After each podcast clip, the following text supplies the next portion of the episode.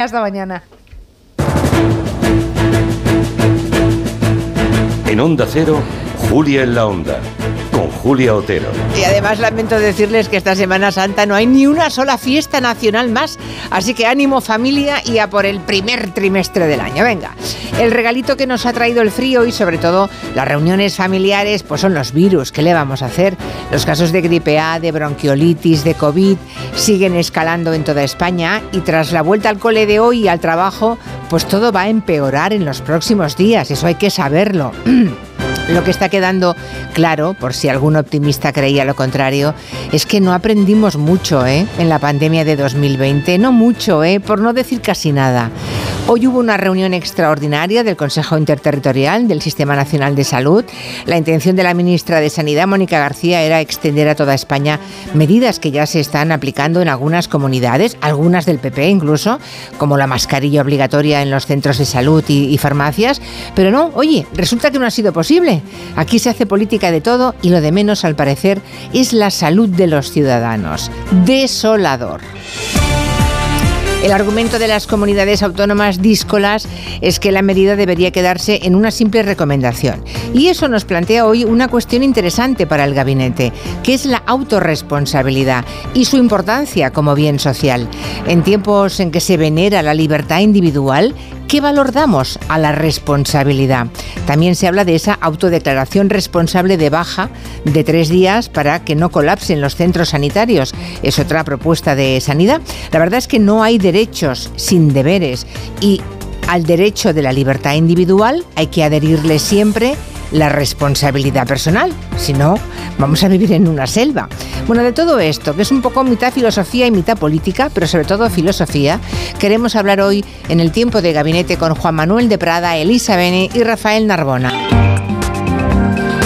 También vamos a hablar de cómo se está gestionando la tripledemia. Como hay tres virus, tripledemia le llaman, desde el punto de vista estrictamente sanitario. A las cinco y media viene el presidente de la Asociación Española de Neumología, el doctor Francisco Sanz. Si hay preguntas para él, no dejen de dejarlas en el 638-442-081.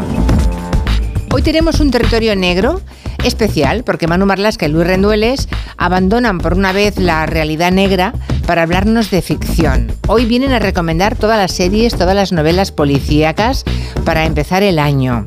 Y de paso yo les pregunto a ustedes si eh, tienen alguna novela que les hayan traído los Reyes Magos. Eh, novela negra, quiero decir, si han visto algún true crime interesante estos días, ya que Rendueles y Marlasca van de eh, recomendaciones literarias y cinematográficas, también ustedes pueden hacerlo en el 638-442-081. Hoy vuelven los niños al cole y al trabajo las personas físicas. A las 5 veremos cómo les está sentando este 2024 a Pepe Colubi, Roger de Gracia, Pedro Vera y Raquel Martos. Y ahora es el tiempo de la mesa de redacción con Aneima León. Hola, muy buenas. Y feliz año. Feliz Guillem, año nuevo. Guillem Zaragoza. Muy buenas. Bon any. Bon any. Marina Martínez Vicens. Hola, ¿qué tal? Buen año. Muchas gracias igualmente. Miguel Ángel Cajigal, el barroquista. Bon ano. Bueno, ¿qué tal? ¿Cómo estamos? Aquí estamos. Ya preparados. Clara Jiménez Cruz, que como cada lunes trae, pues además de Maldita Hemeroteca, su concurso de Malditos Bulo. ¿Qué tal, Clara? Hola, buen año. A ver qué tal se nos da el concurso de Maldito Bulo en este 2024. Bueno, hoy a mí me ha parecido muy fácil.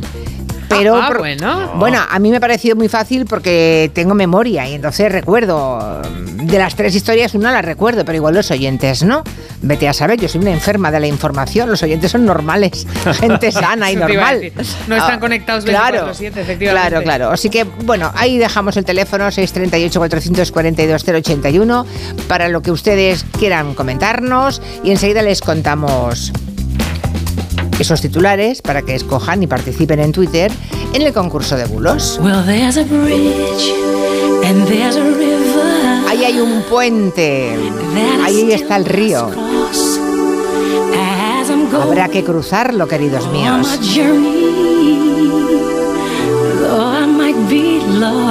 Un lunes como el de hoy merece una inyección de fuerza, de optimismo, una gran voz, la de Whitney Houston, y un mensaje. Las cosas se hacen paso a paso. one told me just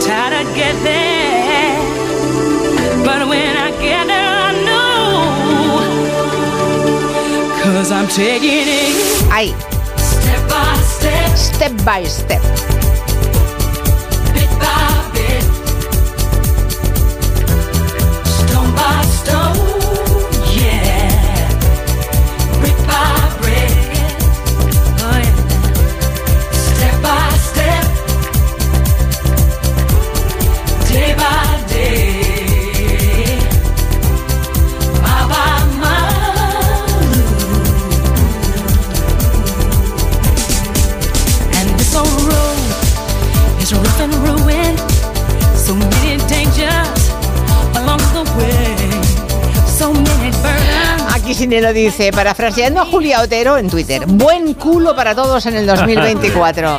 No sé a qué se refiere, pero ha dado en la diana, porque yo esta canción la he utilizado para hacer culo, precisamente. Oh. Sí. Tú te pones un step delante, subes y bajas a este ritmo, toda la canción, todos los días, Y eso que no te gusta Whitney Houston, y ni ¿eh? te cuento, me la adoro. Step by step,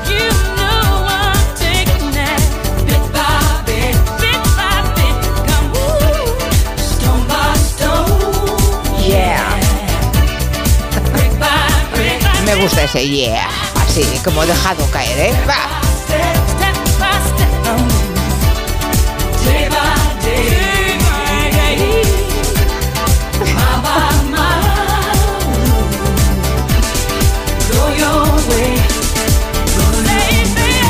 Es curioso, mira que he bailado esta canción y me acabo de enterar hoy que es de Annie Lennox, la de Eurythmics. Es ella la compositora. No lo sabía.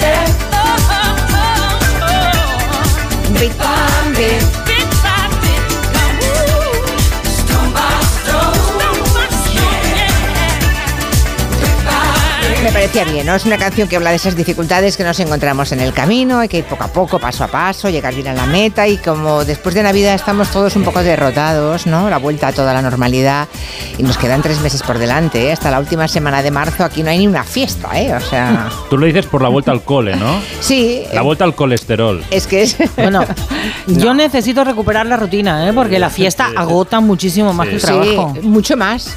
Es curioso porque esta mañana hemos cruzado aquí algunos diálogos interesantes en la redacción y ha- hay momentos en los que tienes ganas de volver a trabajar. De salir de la cocina, desde luego muchas. Que por favor vol- volvamos al trabajo que es mucho más descansado que esto de las vacaciones. Bueno, vamos a Está la gente de- escuchándos con muy poca credibilidad ahora mismo, ¿eh? también os lo digo. No, Ya verás cómo hay mucha gente Yo me he levantado esta mañana y he dicho lunes, Ya. lunes de verdad. Yo también, Clara. Tú también. Yo quería llorar. Ya, ya. Bueno, el lunes de resaca navideña tenemos un concurso de bulos que ya saben cómo funciona. Hay tres titulares y uno solamente de ellos es real. Lo repasamos y ustedes van, entra- entran en la página de Twitter y votan el que les parece que es verdad. Vamos a ello.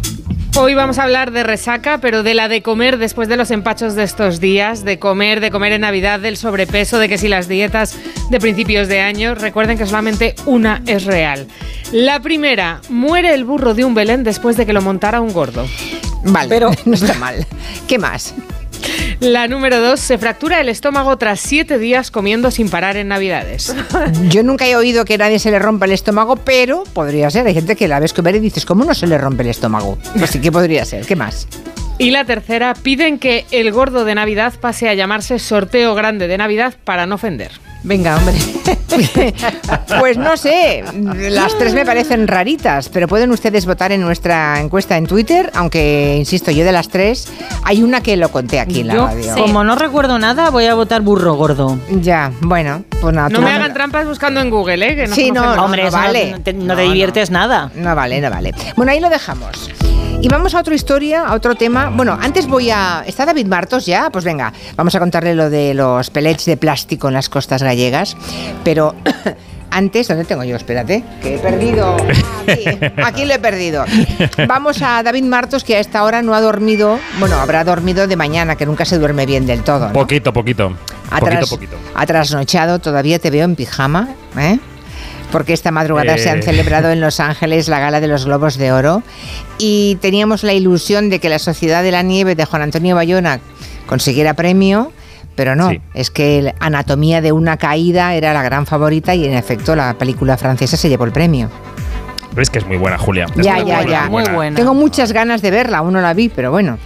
Es un año muy complicado y lo vamos Sí. a volver a ver en los Oscar también. Estará entre las 5 o 6 nominadas con Anatomía de una caída o con La zona de interés, que es la película que habla de esos eh, gerifaltes del campo de Auschwitz.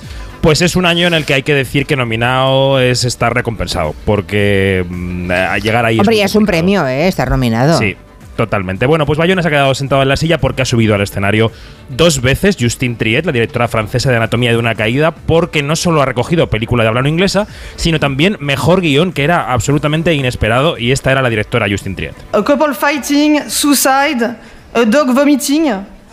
Uh, I mean, come Que on. con su inglés un poco macarrónico decía que en su película hay una pareja que discute un suicidio y un perro que vomita, y aún así la han premiado. Lo que yo te digo es que es un peliculón y que hay que verla porque Sí. todavía está en cines, ¿eh? Bueno, pues nada, habrá que ver anatomía de una caída, pero tampoco se pierdan eh, la Sociedad de la Nieve, ¿eh? Tampoco se la pierdan. Buenísimas las Que va a dos. salir de sí. salas enseguida, ¿eh? Mm. La nieve y está en Netflix para verla, pero en salas le queda muy poquito, muy poquito. Sí, quedan muy poquitos días. ya. Pero siguen llenando. Bayona no para de colgar imágenes de cines Sí. hasta arriba. Bayona era, con- era muy consciente en todo caso, Bayona, ¿eh? que la competencia era muy dura precisamente Sí. este año. Yo intenté, nos estuvimos whatsappeando ayer a las 10 de la noche y yo digo, tengo un buen presentimiento. Y él me decía, no, es muy difícil. Bueno, pues tenía más razón él que yo. Será que sabe más de cine que yo. Bueno, Por cierto, en que en Anatomía de la Caída hay un perro que actúa maravillosamente. Mm, por El si- mejor actor del año. El Hombre, mejor actor del año, vomita. Perdona, si vomita el perro es que vomitó. Es que vomitó. Bueno, Sí, pero, sí, sí. pero actúa muy bien en otras circunstancias, o sea, vomitando y haciendo todo. Lo que parece es que Hollywood se ha reconciliado con los globos, ¿no? Aquella crisis de imagen que sufrió parece que se ha superado, David. Totalmente, hay dos indicadores. Uno, que anoche todo el mundo estaba en esa gala. Meryl Streep, Spielberg, Scorsese, no faltó nadie. Ni siquiera las corruptelas o la falta de diversidad salieron en ninguno de los monólogos del presentador ni en los discursos de la noche. O sea que todo parece superado. Hollywood necesita su liturgia y su gala. El presentador, voy a decirlo, fue absolutamente nefasto, con poquísima gracia, con chistes viejunísimos.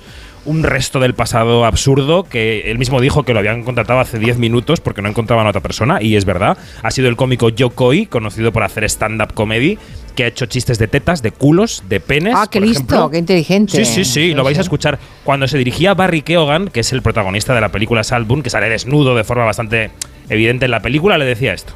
Barry Keoghan here? Is Barry Keoghan? Where's Barry Keoghan seated? Where's your penis seated? ¿Dónde está tu pene? Eso pregunta. Sí, sí. ¿y tu pene dónde lo has sentado? Como diciendo, como es tan grande, o sea, una cosa de guardería, totalmente Ya, de ya, ya, guardería ya. y con falta de gusto para una gala así, la verdad. En fin, Barbie era la favorita en número de nominaciones y parece que no se han cumplido los pronósticos. No, Barbie se ha conformado solo con dos premios, el de mejor canción para Billie Eilish y su What Was I Made For, que estamos escuchando de fondo. Mira, a ver, a ver, a ver.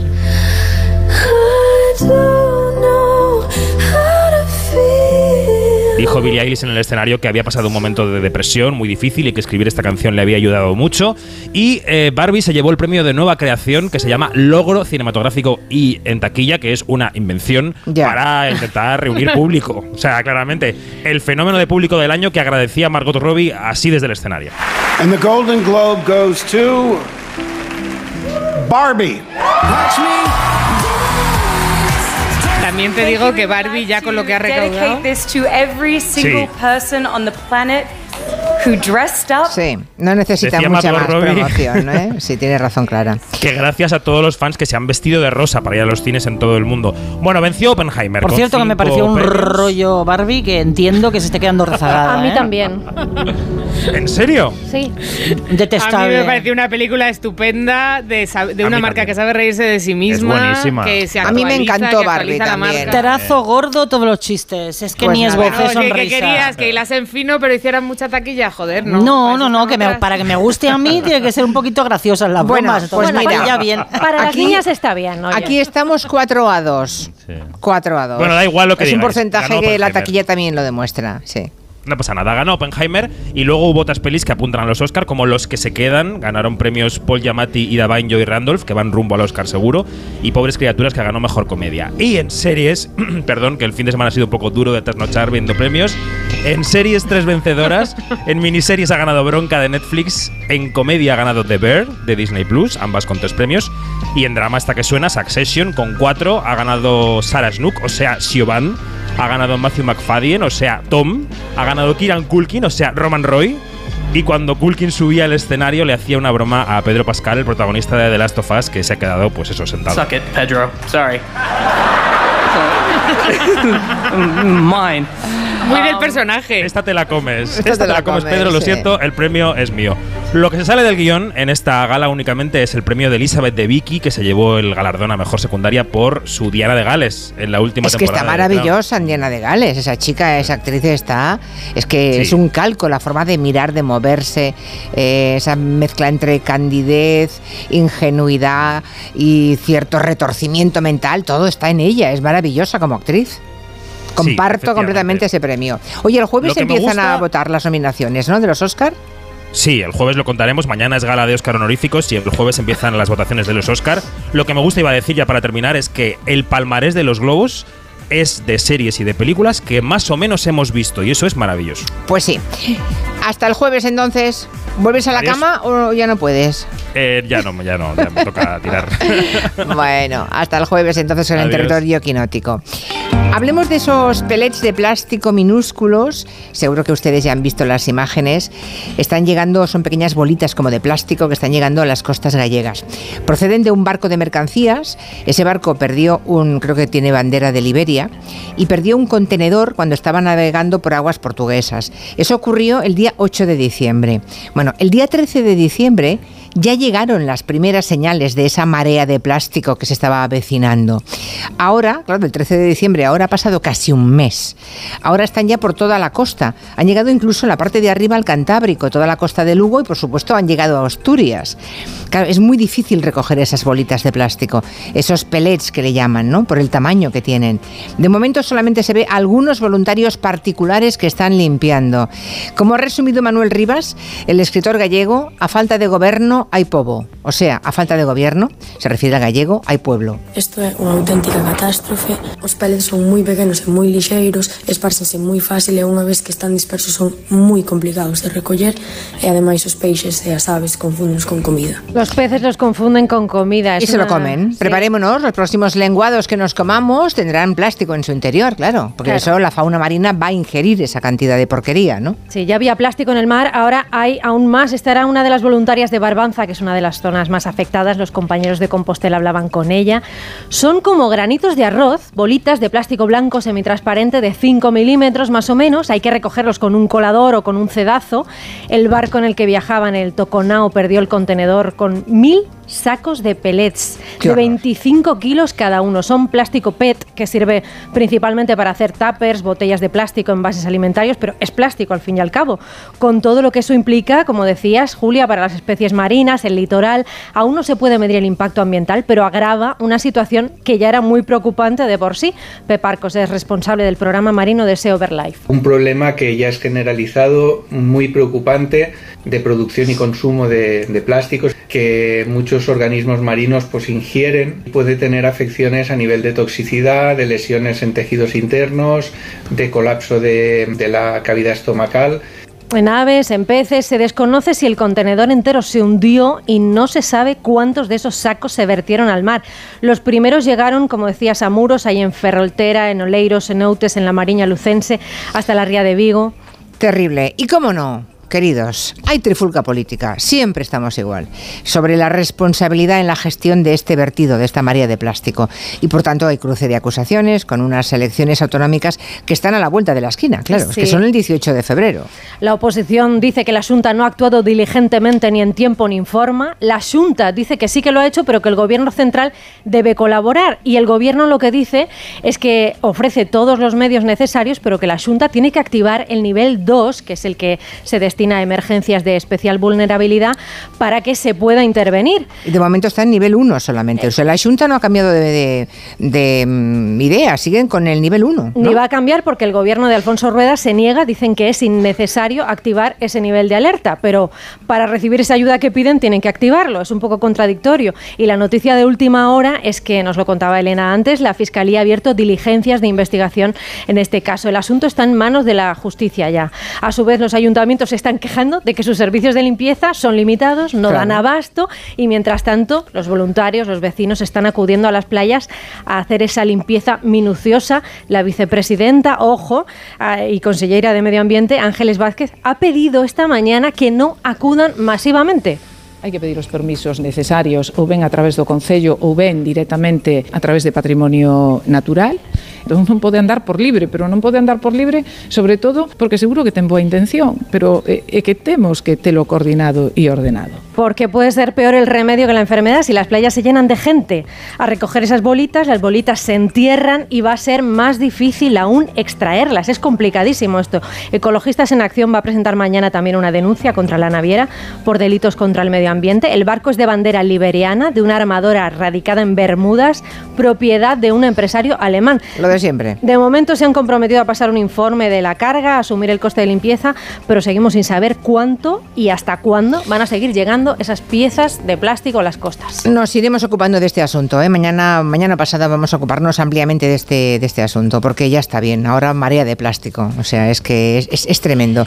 Y además que el tema de las elecciones aquí no pinta nada. Es decir, mm, los políticos dirán lo que quieran. Pero lo que está claro es que desde el día 13 han pasado cuatro semanas, casi un mes, y que la Junta de Galicia no ha respondido como debiera no ha respondido como debiera. Eso es una evidencia, eh, independientemente de que haya unas elecciones dentro de mm, 40 días. ¿eh? Eso es así. Bueno, seguimos. Nunca el robo de una señal de stop ha dado tanto juego periodístico y de eso nos quiere hablar hoy Miguel Ángel Cajigal, el barroquista, porque es una señal de tráfico que estaba en, en Londres, ¿estaba? Estaba en Londres, efectivamente, en las afueras de Londres. Un stop de lo, un stop que había allí y que ha sido intervenida por el famosísimo Banksy y bueno, pues ah, claro, un listo pensó si esto lo ha tocado el genio de la, eh, de la del arte urbano, me lo llevo a casa porque va a tener muchísimo valor, ¿no? Claro, es que es el problema que persigue ya desde hace bastantes años a Banksy en sus nuevas intervenciones. Empezamos por el robo, que tuvo lugar el día 22 de diciembre, hace poquito. Era una señal de stop del barrio de Peckham y en Londres y fue robada por un hombre con ayuda de otro parece, aunque de momento parece que culpan solo a uno de ellos, porque además, claro, fue robada a plena luz del día, la gente le sacó fotos y vídeos a las personas que pasaban por allí mientras estaba robándose la señal, así que tampoco es que fuese un robo muy discreto. ¿Cuál es la peculiaridad de la señal? Pues que el artista Banksy, muy famoso también por ser muy discreto y muy esquivo con los medios de comunicación, la había intervenido, había añadido a la señal de stop eh, la silueta de tres drones militares por encima, ¿no? De manera que, bueno, la señal pasaba a convertirse en un alegato antimilitarista, que es una de las temáticas principales de Banksy, ¿no? Y en el momento en el que estamos, seguramente la gente pensó que estaba refiriéndose a lo que ocurre al pueblo palestino. Lógicamente, porque además en el Reino Unido, eh, bueno, el apoyo del gobierno británico a Israel sabemos que está provocando pues toda una marea política de, de- de- de una dimensión bastante potente, ¿no? Así que, bueno, esa dimensión antimilitarista de la obra de Banksy es habitual, la mayoría de sus obras van en esa dirección. Eh, siempre que aparece una posible obra, obra de Banksy, eh, porque hay muchísimas imitaciones, evidentemente, surge primero la duda de si es de verdad o no, si es auténtica suya o si es simplemente una imitación. ¿Y cómo se sabe? ¿Cómo se sabe esto? Pues porque él lo dice, pero Ah. en redes. En su cuenta oficial de Instagram, lo que hace cuando hace una obra nueva que es suya o que quiere autentificar como suya, porque aquí habría mucho debate. eh, yo soy de los que piensa que Banksy es un colectivo, no una persona sola. Eh, pero bueno, en todo caso, cuando quiere autentificar la obra, lo que hace es subir la foto de la obra. Ajá. Entonces es como decir, esta es mía. De los miles de pseudo Banksys que hay por el mundo, este es mío. De modo Claro, ¿qué que ese mismo momento ya, ya pudo imaginar él que alguien iba a robarla al cabo de media hora, ¿no? Es que además una señal de tráfico, que ojo, aunque están protegidas Claro. por ley en todos los países, eh, bueno, pues la multa que te puede caer por quitar un stop no es nada comparada con lo que puedes ganar si vendes la señal. En menos de una hora, menos de una hora. ¿eh? Menos de una Eh, hora. Yo lo decía de broma, lo de los 20 minutos. Nada, fue cosita de no sé si cuarenta y pico, 50 minutos, ya había alguien allí llevándose la señal para su casa. ¿no? Eh, de- desde que Banksy eh, había anunciado en, su- en sus cuentas de redes sociales que era suya. Y le han pillado. La policía también ha sido, la policía ha sido también muy rápida. El 24 de diciembre ya tenían a la persona, ya decíamos antes que tampoco es que esta persona se haya camuflado mucho a la hora de robar la señal, porque además es un stop que está en un cruce. Eh, a, a las autoridades de Peckham les ha provocado un problema, porque claro, ahora tienen que reponer la señal. Y es un, y es un cruce que al parecer es bastante complicadito. O sea que están un poco nerviosos. Ya vemos que con Banksy los canales normales del arte no funcionan. Mm. Porque incluso hubo quien dijo, oye, ¿el robo será orquestado por el propio Banksy? Porque recordemos que en 2018 Da que se pensar. subastó una obra suya que en cuanto fue vendida eh, se autodestruyó. Ajá. Si os acordáis de aquella historia Sí, que dio la vuelta sí, al mundo. sí. Entonces ya es que nadie se fía de Banksy a estas alturas. No me Empieza a ser extraña. divertido todo esto. La pregunta a la que responderemos luego es ¿qué se ha robado? O sea, el ladrón que, ro- que robó una señal Claro. de tráfico que vale cuatro, cuatro libras o una obra de arte muy cara. Ah, amigo, ahí es la pregunta que dejamos en el aire. Quiero lamer la sal que traes de la playa. Pedir asilo debajo de tu toalla. De 3 a 7 en Onda Cero, Vámonos, Víctor. Julia en la Onda. Con Julia Otero. Hay dos tipos de motoristas, los moteros que disfrutan la carretera como nadie y los mutueros, que hacen lo mismo, pero por menos dinero. Vente a la mutua con tu seguro de moto y te bajamos su precio sea cual sea. Llama al 91 555 5555. Hay dos tipos de motoristas, los que son mutueros y los que lo van a ser. Condiciones en mutua.es. Oye, Alberto, ¿tú tienes alarma? Sí, la de Securitas Direct. ¿Y qué tal? Es que estamos pensando en ponernos una. En mi bloque la está poniendo todo el mundo. Y me preocupa que si vuelven a robar, entren en mi casa. Ni te lo pienses, por lo que cuesta, merece la pena vivir tranquilo. Protege tu hogar frente a robos y ocupaciones con la alarma de Securitas Direct. Llama ahora al 900-272-272. Los Guerreros de Xi'an, la exposición más visitada de la historia del Museo Arqueológico Provincial de Alicante, llega a su fin. Más de 250.000 personas han disfrutado con esta excepcional muestra sobre las dinastías Qin y Han, en la que se expone una extraordinaria colección de objetos, muchos de ellos nunca antes exhibidos en España. Un récord que hay que celebrar. Por eso el programa La Brújula se realizará en directo desde el Museo Arqueológico Provincial de Alicante. El martes 9 de enero a partir de las 7 de la tarde con entrada libre, La Brújula desde Alicante, con Rafa La Torre. Te mereces esta radio. Onda Cero, tu radio. Te vamos a dar los dos mejores consejos para estar siempre en forma. Uno y dos, uno y dos, uno y dos. Apúntate al mejor gimnasio del mundo. Caminar por tu ciudad con Callahan Adaptation. El primer zapato que se adapta al pie y a tu forma de caminar. Fabricados en España por expertos artesanos y a la venta en las mejores zapaterías y en callahan.es. Callahan Adaptation. Se adapta al pie. Se adapta a ti.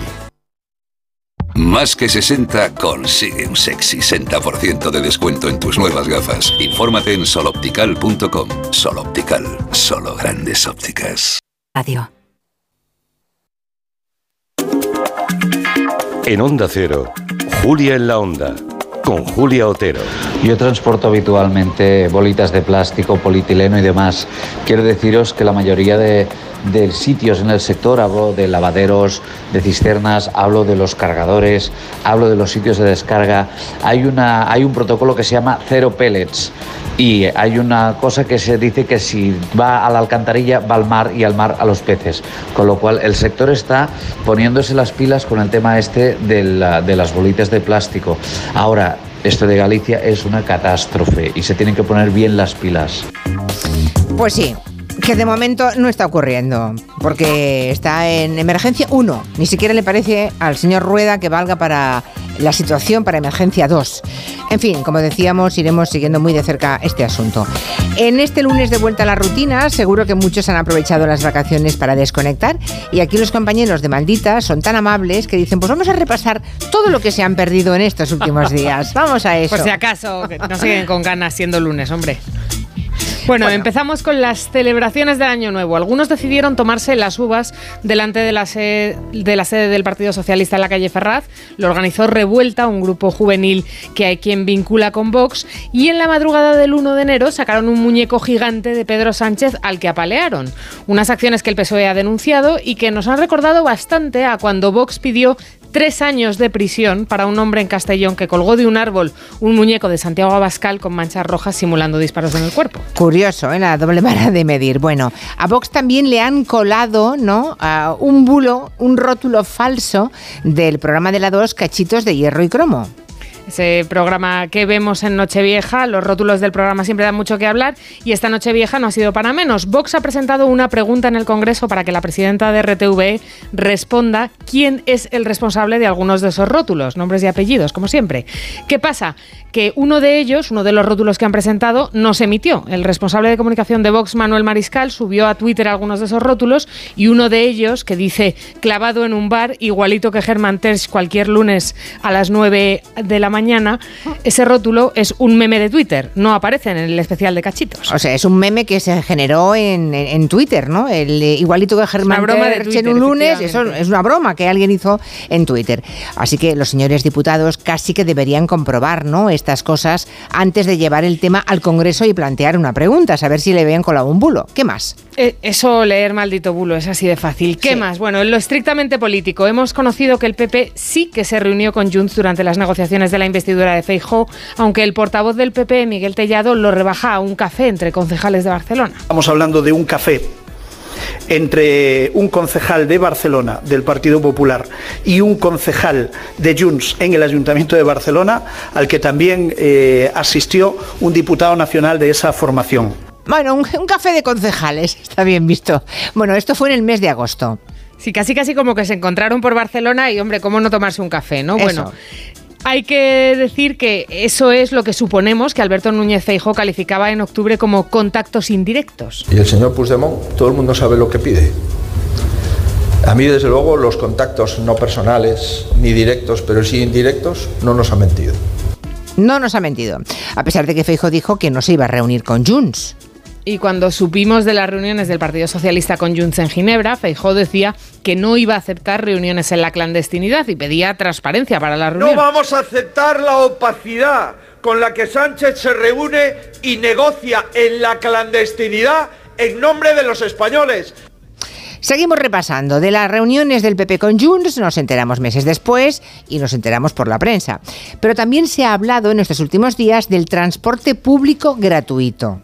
Sí, porque el Gobierno ha prorrogado los descuentos en el transporte público y la gratuidad de los abonos de Renfe, una gratuidad que va a ser para toda la ciudadanía. Eso a pesar de que en la investidura Sánchez dijo que sería para jóvenes y desempleados, la gente que más lo necesita, ¿se entiende? A partir del 1 de enero del próximo año, el transporte público será gratuito para todos los menores y jóvenes y también para las personas desempleadas. Eso es lo que dijo en la investidura, solo para jóvenes y desempleados, pero al final va a ser para todo aquel que lo solicite, sin distinción de edad y lo que es peor, de renta. Sí, y terminamos hablando de sumar, porque estos días hemos conocido que Marta Lois será la candidata de la plataforma de Yolanda Díaz a la Junta. Lois, que llevaba como portavoz del grupo parlamentario en el Congreso desde agosto. Hay que decir que eh, cuando fue nombrada portavoz salieron sus compañeros a arroparla. Decía Ernest Urtasun que era el perfil más adecuado para liderar al grupo la verdad que estamos muy contentos de poder eh, de poder confirmar a Marta Lois como portavoz, que es un perfil muy adecuado para, para, llevar adelante una tarea que, como todo el mundo entiende, es muy importante, que es la portavocía de, un grupo parlamentario. Hombre, pues, eh, si es un perfil tan tan adecuado, digo yo que seis meses no es que sean muchos ¿eh? para, para ejercerlo. En fin, esto es lo más importante que ha pasado durante las Navidades. Seguro que muchísima gente ha cogido un avión estos días para volver a casa o para irse de vacaciones. Bueno, pues no sé si han visto unas imágenes que ocurren en un Boeing 737 de Alaska Airlines, pero desde luego si las ves nunca más te sueltas el cinturón de seguridad durante todo el vuelo, dure media hora, una hora u ocho horas. Desde es, luego. es que es decisivo llevar ese cinturón de seguridad. Absolutamente. Las imágenes han circulado por todas partes. Explota parte del fuselaje, incluida una ventana que se desprende poco después del despegue, con lo cual quedan eh, sometidos a la, a la, mm, despresurización, al, al viento y huracanado. Que saltan las mascarillas de arriba y Claro, todo, sí, bueno. se los podía haber llevado a todos por el aire si no hubieran estado atados, ¿no? Y se salvaron, sin embargo, los 171 pasajeros y los 6 miembros de la tripulación. Es importante sacar eh, lecciones de estas cosas, Sí, ¿no? claro, claro, claro. Íñigo Martín Apoita nos dice que él es responsable eh, de seguridad eh, aeronáutica del sindicato SEPLA, que este caso nos demuestra que mantener el cinturón abrochado es vital durante todo el vuelo, haya o no haya turbulencias y estén encendidas o no las señales de cinturones. En primer lugar, porque podemos encontrar turbulencia imprevista a lo largo del vuelo y el cinturón nos va a mantener siempre correctamente sentados. Y en segundo lugar, porque en caso de eventos muy improbables, pero, pero posibles en definitiva como este, el cinturón pues nos mantiene seguros. En este caso, pues ante una despresurización, el tener el cinturón de seguridad correctamente abrochado y digamos adecuadamente apretado, ajustado, pues te mantiene en tu asiento y además eh, facilita que estés en una posición correcta para agarrar y para, y para tirar de una máscara de oxígeno. Nos lo dicen siempre, ¿no? Cuando nos dan esa charlita inicial a la que muchas veces no se le preste la, de, la debida atención. Pero Ahora, así como en el coche te parece fundamental, importantísimo, en el avión parece inocuo. Sí, y no lo es. No en tienes la misma conciencia de lo imprescindible que es y lo es absolutamente. Yo Este- tuve una vez unas turbulencias en las que la bandeja, en la que justo en el momento en que estaba comiendo, no sé si era un desayuno o era una comida, la bandeja se fue al techo. Al Fíjate. techo literalmente. O sea, si yo no llego a estar atada, me voy al techo también como la Claro, bandeja. claro, claro. En una turbulencia, no sé cuántos metros bajamos de golpe. Es, eh, creo que es la vez que he pasado más miedo en mi vida volando. Pero luego pudiste rescatar los macarrones de... de- Bueno, en realidad el líquido que había en el vaso volvió a bajar encima mío. Ah, bueno. Sin el vaso. Bueno, pero escurres un poco la camiseta en el vaso, te lo vuelves a beber. Sí, sí, no, era, era un vasito de vino además y llevaba, y llevaba pantalones blancos. Ah, mira, como cuando Guillén te tiró una copa también. Esa- eh. pues claro, es que pasó poco tiempo después, me parece. No te vuelvas a vestir de blanco, Julia. A la tercera te dan un jamón. No, no, tú no sabes lo que pasé yo cuando en en un aeropuerto con un pantalón blanco manchado de vino tinto. Madre mía, y el pestazo que mete eso hasta Bueno, que te era- puedes cambiar. Era lo de menos el pestazo, era el lugar de la mancha y el color de la mancha, ¿comprendes? A estas- a estas horas, doña Julia, a Lo voy horas. pillando. Sí. Bueno, que es importantísimo lo del, lo del cinturón y hace una semana aprendimos también, por si alguien tenía alguna duda, de eh, lo importante que es mm, dejar las maletas en el avión y no obsesionarse con llevárselas consigo en el caso de que tengas que desalojarlo, ¿no? En Tokio sobrevivieron casi 400 personas porque fueron ordenadísimas, entre otras cosas, eh, dejándolo todo, salvo a ellos mismos, dentro de la cabina. Bueno, en caso de evacuación de emergencia, por favor, no llevemos encima ningún bulto. El bulto podría eh, molestarnos a nosotros en la rampa para empezar y para seguir bloquear un pasillo en caso de que la maleta dejara de rodar. ¿Cuántas veces en un desembarque eh, hemos ido caminando por el pasillo y la maleta se nos ha enganchado con uno de los asientos porque es demasiado ancha? Eso en una evacuación pues puede suponer un retraso de segundos o minutos y puede conllevar eh, vidas. Nos contaba el SEPLA en el día que sucedió lo de Tokio y nos lo recuerda otra vez, que es el principal escollo con el que se encuentran a la hora de desalojar un avión, que la gente dice, no sin mi trole. Digo, oiga, señor, que lo voy a noquear ahora mismo. O sea, como insista en llevarse su Y mochililla. todos al mismo tiempo. En Japón se salvó todo el mundo porque salieron en riguroso orden Eso de es. Son entrada. japoneses, pues son son japoneses, japoneses, claro, claro, claro. Esto pasa aquí y creo que nos morimos todos en ese avión a bofetadas para salir los primeros, ¿no? Eso es, mo- morimos de los puñetazos que nos damos entre nosotros más que del incendio. Te he visto la intención, Joan Quintanilla. Ya han apuntado. Ya, está- ya, ya me veo el Somos Humanos, ya me lo veo. ¿Qué has hecho? Hombre, yo. Sí. Pues contar una historia y, y seguro que aquí Quintanilla ya está buscando el zum zum, zum zum. ¿Eh? ¿Sí o no? ¿No? Bueno, otra cosa dice. Vale, vale, por ahí Otra va la- cosa peor. Claro, claro. Pero aquí, volviendo al tema de, de Banksy y esa señal de stop, que han robado después de confirmar Banksy a través de redes sociales que era suya. Dice un oyente, Miguel Ángel, que cree que la destrucción de aquel cuadro al que has mencionado también em, también cree que es una performance como esto, perfectamente planeada para, bueno, que es una parte del discurso de la obra de Banksy. ¿Tú qué crees? Yo creo que lo creyó mucha gente, nada Sí, más ¿no? empezar precisamente por lo que comentábamos. Pero bueno, de momento parece que la policía ha detenido a la persona. Es cierto que ya no suenan este tipo de performances. Si recordamos la obra de Catalan, el plátano pegado en la, en la pared con cinta americana, luego vino otro artista que se lo comió. Y no parece que Catalan estuviese de acuerdo, pero la performance iba como acumulándose. Al final, cuando una obra está sometida a la vía pública, a la intervención del ser humano, pues pasan Mm. estas cosas, que alguien puede añadir cosas. La pregunta que planteaba yo antes es, ¿han robado una señal de tráfico? Eso es una mínima multa, supongo, ¿no? Cuatro duros. ¿O han robado una obra de arte de gran valor? Claro. Tiene miga el asunto. ¿Qué pasa aquí? Porque con Banksy siempre suceden estas cosas que es tan impactante todo lo que hace, tiene tanta relevancia, es tan mediático, que al final provoca una cantidad de debates interesantísimos. Una pena por robo varía en función del valor de lo sustraído, pero ¿cuál es el valor de lo sustraído por este hombre? ¿El valor de la señal? o el posible valor de la señal intervenida por Banksy si se vendiese. Recordemos que en el episodio de 2018 que hablábamos antes, la obra de Banksy se subastaba, fue vendida por 1,2 millones de euros justo antes de autodestruirse, pero después de ser autodestruida, tres años después, fue vendida por 21 millones de euros.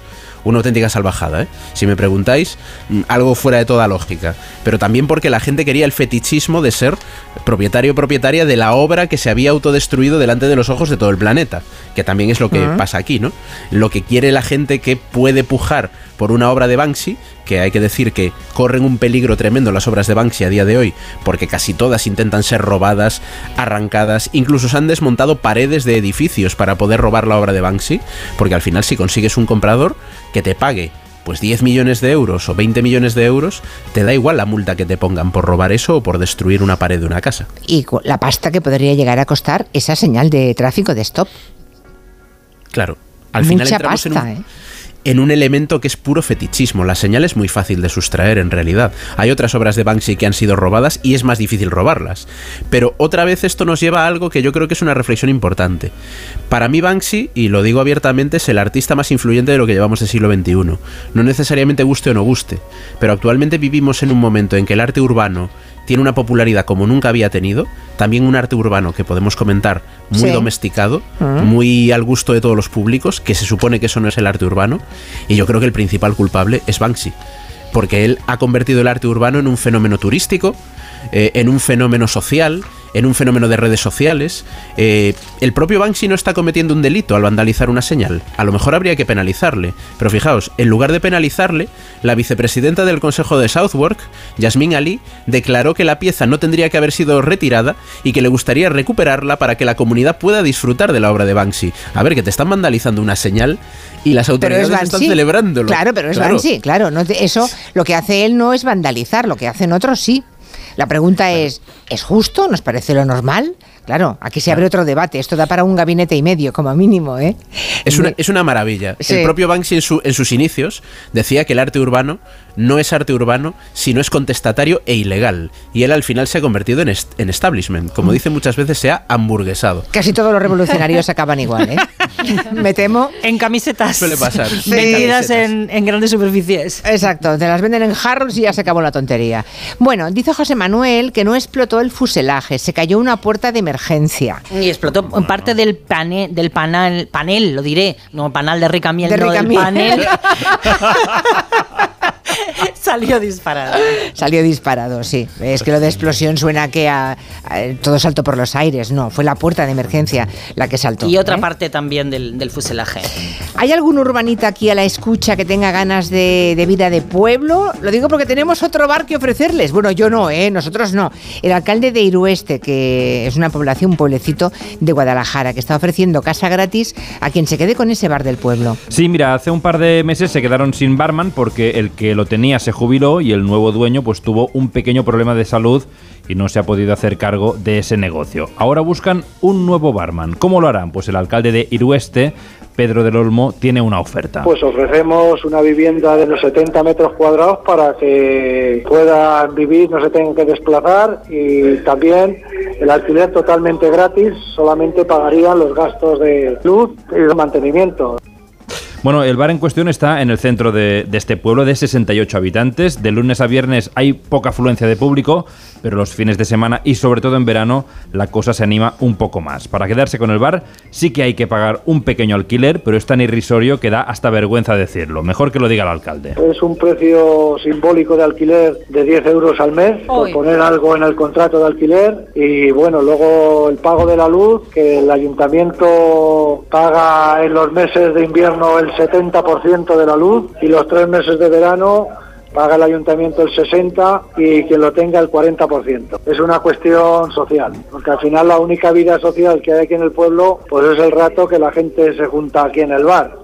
Bueno, de momento, ¿cómo están funcionando en Irueste ahora que no hay barman? Porque el bar sigue abierto pues funciona como un centro de autogestionado. Ellos mismos se sirven las consumiciones y ellos mismos las pagan, con una herramienta que solo funciona en los pueblos, la buena fe. Nos hemos propuesto abrir todos los días desde las 8 de la tarde hasta las 9 y media o las 10 de la noche para que todo el que quiera venir aquí a charlar un rato y a tomar un café o una cerveza pues puede hacerlo. Hemos puesto unas normas de funcionamiento, uno de ellos se encarga de servir a los demás y luego de pagar las consumiciones que hayan consumido. Está basado un poquito en el principio de buena fe por parte de todos y hasta ahora llevamos prácticamente un mes y la verdad es que, bueno, pues cubrimos el servicio perfectamente. Bueno, alguno se despistará, siempre ocurre, ¿eh? no por mala fe, te despistas. Oye, ¿alguien ha cogido esa estrella Galicia? Oye, ¿cómo es posible que nos falten tantos cartuchos de café y que solamente haya un euro aquí? Pero ¿no? qué café, qué café, cervecita, hombre, de media Ah, bueno, tarde. vale, vale. Bueno, hay otro reclamo. A finales de febrero llega la fibra óptica a este pueblo, a Irueste. Pero, pero, a ver, un momento, que igual me voy yo, ¿eh? que puedo hacer gelo Hombre, desde allí, si hombre, hay fibra. Claro. Hombre, claro, barra libre Si hay de fibra, botellines. hombre. Barra libre. Maldita me pagan el alquiler y está a una hora de Madrid ese pueblo. No se crean Sí. ustedes que, que está muy lejos. No, no, es una oportunidad. Hay que ir. ¿Vamos todos o qué? y hacemos gelo desde aquí todos los días. sí. Dice eh, Tío Caña, es el nombre de la cuenta en Twitter, me encanta. Dice, no era la Mancha, era el lugar de la Mancha. Dice, y yo pensando en el Quijote. Dice, parece que mi mente conserva algo de la blancura, un- el lugar de la Mancha, de cuyo nombre no quiero acordarme. Seguramente hayan escuchado estos días muchas cosas de pedófilos, una lista de pedófilos del magnate estadounidense que fue condenado por tráfico de menores, Jeffrey Epstein, y que murió, apareció muerto en prisión. Lo primero que hay que saber es que eso no es una lista, ¿eh? esto se vende con mucha facilidad, mucha rapidez, no es una lista, no es de pedófilos, y están circulando muchísimas desinformaciones al respecto. Vamos a empezar por ahí, si te parece, Julia. No es una lista. Lo que se ha publicado estos días son documentos que estaban bajo secreto de sumario en el caso que investiga a la expareja y ex socia de Epstein, que, como decías, es un trabajador de la banca estadounidense condenado por tráfico de menores. Lo que ahora conocemos son más de 900 páginas de documentos judiciales en los que hay declaraciones de víctimas, citas de testigos, listas de clientes, colaboradores, personas cercanas a Epstein o testigos potenciales para el caso. Esto es Muchos clave. documentos. Esto es clave porque no es una lista de personas que hubieran cometido ningún delito, tampoco la pedofilia. Algunos de los nombres que aparecen en esos documentos eh, aparecen porque se les ha preguntado por ellos a testigos que o niegan haberlo visto o señalan que a pesar de haberlos visto en el entorno de Epstein no cometieron ningún acto ilícito. También ha sido muy viral una supuesta lista de personas que habrían estado en esos vuelos que iban a la isla donde se cometían esos abusos. Pero la realidad es que aunque estamos viendo esa lista circular en redes sociales, entre los documentos liberados estos días no aparece. Es una imagen que circula desde hace casi un año y en ella aparecen nombres como Madonna, Meryl Streep, Eminem. Todas esas personas no están en los documentos judiciales que acabamos de conocer y aunque circula como si fuese una imagen oficial, no hay ninguna prueba de que sea real, de que sea lícito. ¿Y sobre qué otros nombres? ¿Hay bulos al respecto? Pues por ejemplo, Tom Hanks, el actor, cada vez que se habla del caso Epstein se dice que aparece en los documentos, pero ni antes aparecía ni lo hace ahora. Buscando su nombre entre todas esas páginas no aparece. En su caso sí que aparece en la supuesta lista que comentamos de los vuelos que, repetimos, no es un documento oficial, no está en la documentación judicial, no tenemos ninguna prueba para asumir que es legítimo. Y algo similar ocurre con el actor español Miquel Arteta, que es ahora entrenador de, Del Arsenal, español, ¿no? que he dicho, Sí. sí, he dicho actor, pero porque No. me he liado yo ahí. El entrenador del Arsenal. Otro bulo, no aparece en ninguno de los documentos oficiales. Bueno, también dice que hay un presidente español implicado en el caso Epstein, que ya es el colmo, ¿no? Sí, y eso sí aparece mencionado, pero hay un matiz muy importante. La mujer que presenta la demanda menciona en su declaración a un presidente extranjero que dice que es Spanish. Pero ojo, porque el término Spanish en inglés se puede utilizar para referirse a personas de Hispanoamérica, a hispanos en general. A personas no que hablan en español, españoles. en Spanish, Eso claro. es. Sí, sí. Y el, que sí, los el, que sí, el que sí aparece es el expresidente Donald Trump, ¿no? Aparece Trump, pero no se le acusa de ningún delito. De hecho, aparece precisamente porque una de las testigos de la investigación dice que en su declaración que Epstein hizo una parada en uno de los casinos de Trump, pero niega que le pidieran dar un masaje a Trump o mantener relaciones sexuales con él. De hecho, le desvincula de esa trama pedófila. En fin, bulos que circulan sobre los documentos de Epstein. Muchísimo cuidado con los que reciban o vean, porque seguro que aparecen más desinformaciones. Siempre el ánimo de calumniar, ¿no? O de difamar a personas conocidas es muy grande. Bueno, vamos enseguida a ver cómo está el concurso de bulos. Ya les digo que gana por goleada eh, que el sorteo se le llame el grande en lugar del sorteo gordo de Navidad para no molestar a nadie. A ver si cambia en dos minutos, que no creo. Muy rápidamente, hoy vuelven los niños al cole después de días de vacaciones y muchos se han encontrado con sorpresas inesperadas en las mochilas. Que si el sándwich que está con mo, plátanos pochos. Mañana, si te parece, Marina, pedimos a los oyentes que nos cuenten historias. Que en la mañana de hoy o el fin de semana preparando la mochila se han encontrado. Sí, se han encontrado con cositas como... Porquerías. Ahí, claro. con vida que da lugar a otra vida a su vez. Y sí, mañana, Pero mañana lo contamos. Mañana lo contamos. De momento queremos contar que estamos estrenando año con bodegas Ramón Bilbao, que nos hace una propuesta nada convencional, que es dejar los propósitos míticos de año, eh, de año nuevo para el final, ¿no? Este 2024, eh, bodegas Ramón Bilbao tiene una gran celebración, no es un año cualquiera. Celebra su primer centenario, 100 años nada menos. Y por eso nos animan a todos a dejarnos llevar por la curiosidad, lo que ha sido su motor durante estos 100 años, y así cuando termine el 2024 nos daremos cuenta de verdad de las cosas que nos han hecho felices y de las que hemos conseguido, porque sabemos que la curiosidad nos hace mejores. Un siglo ha pasado ya desde que Ramón Bilbao abrió una pequeña bodega en la calle Cuevas de Aro, en La Rioja, una bodega que en este tiempo ha evolucionado y que actualmente está presente en de las más importantes regiones vitivinícolas de nuestro país, que son Rioja y Rueda. 100 años de viaje con una bodega que ha tenido tiempo para muchas cosas. Un siglo llevando a cabo un proyecto vitivinícola tan tradicional como innovador, convertido en referente internacional. Y prueba de ello es que Ramón Bilbao ha sido elegida como una de las 50 marcas de vino más admiradas del mundo por cinco años consecutivos. Y desde aquí nuestra enhorabuena a las bodegas Ramón Bilbao. Luego hablaremos un poco más de ellos. Pero ahora rápidamente, ¿te puedes esperar mm, a después del boletín? No, vale. No puedo. ¿La buena cuál es? Tú dinos solamente cuál es la, La buena es muere el burro de un Belén después de que lo montara un gordo. Eso en ocurrió, me 2014 acuerdo. En Córdoba. 2014 en Lucena, en Córdoba. Así Oye, que, que sin que sirva de precedente, acertado. Pues sí, eh, yo me acordaba perfectamente del día que di esa noticia y lo que pensé del señor de 150 kilos que reventó literalmente a ese pobre animal. Me acuerdo perfectamente. Lo, cómo lo conté y lo que sentí y lo que pensé. Y cómo me mordí la lengua, claro, porque si llego a decir todo lo que pienso.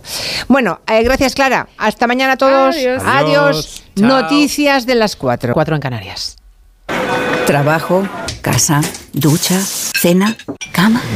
Salir de trabajar con el piloto automático no tiene pérdida, aunque pensándolo bien, sales perdiendo. Te pierdes conversaciones, te pierdes risas, te pierdes lo que sucede a tu alrededor. Salir de trabajar con el piloto automático es el camino fácil. Muchos lo siguen, otros, y cada vez somos más, preferimos seguir la brújula para no perdernos nada. La brújula con Rafa La Torre. Toda la actualidad de lunes a viernes desde las 7 y siempre que quieras en la web y en la app. Onda Cero, tu radio. Julia en la onda. Te lo digo, te lo cuento. Te lo digo, cada año pago más por mi seguro. Te lo cuento. Yo me voy a la mutua. Vente a la mutua con cualquiera de tus seguros. Te bajamos su precio, sea cual sea. Llama al 91 555 5555. 91 555 5555. Te lo digo, te lo cuento. Vente a la mutua. Condiciones en mutua.es.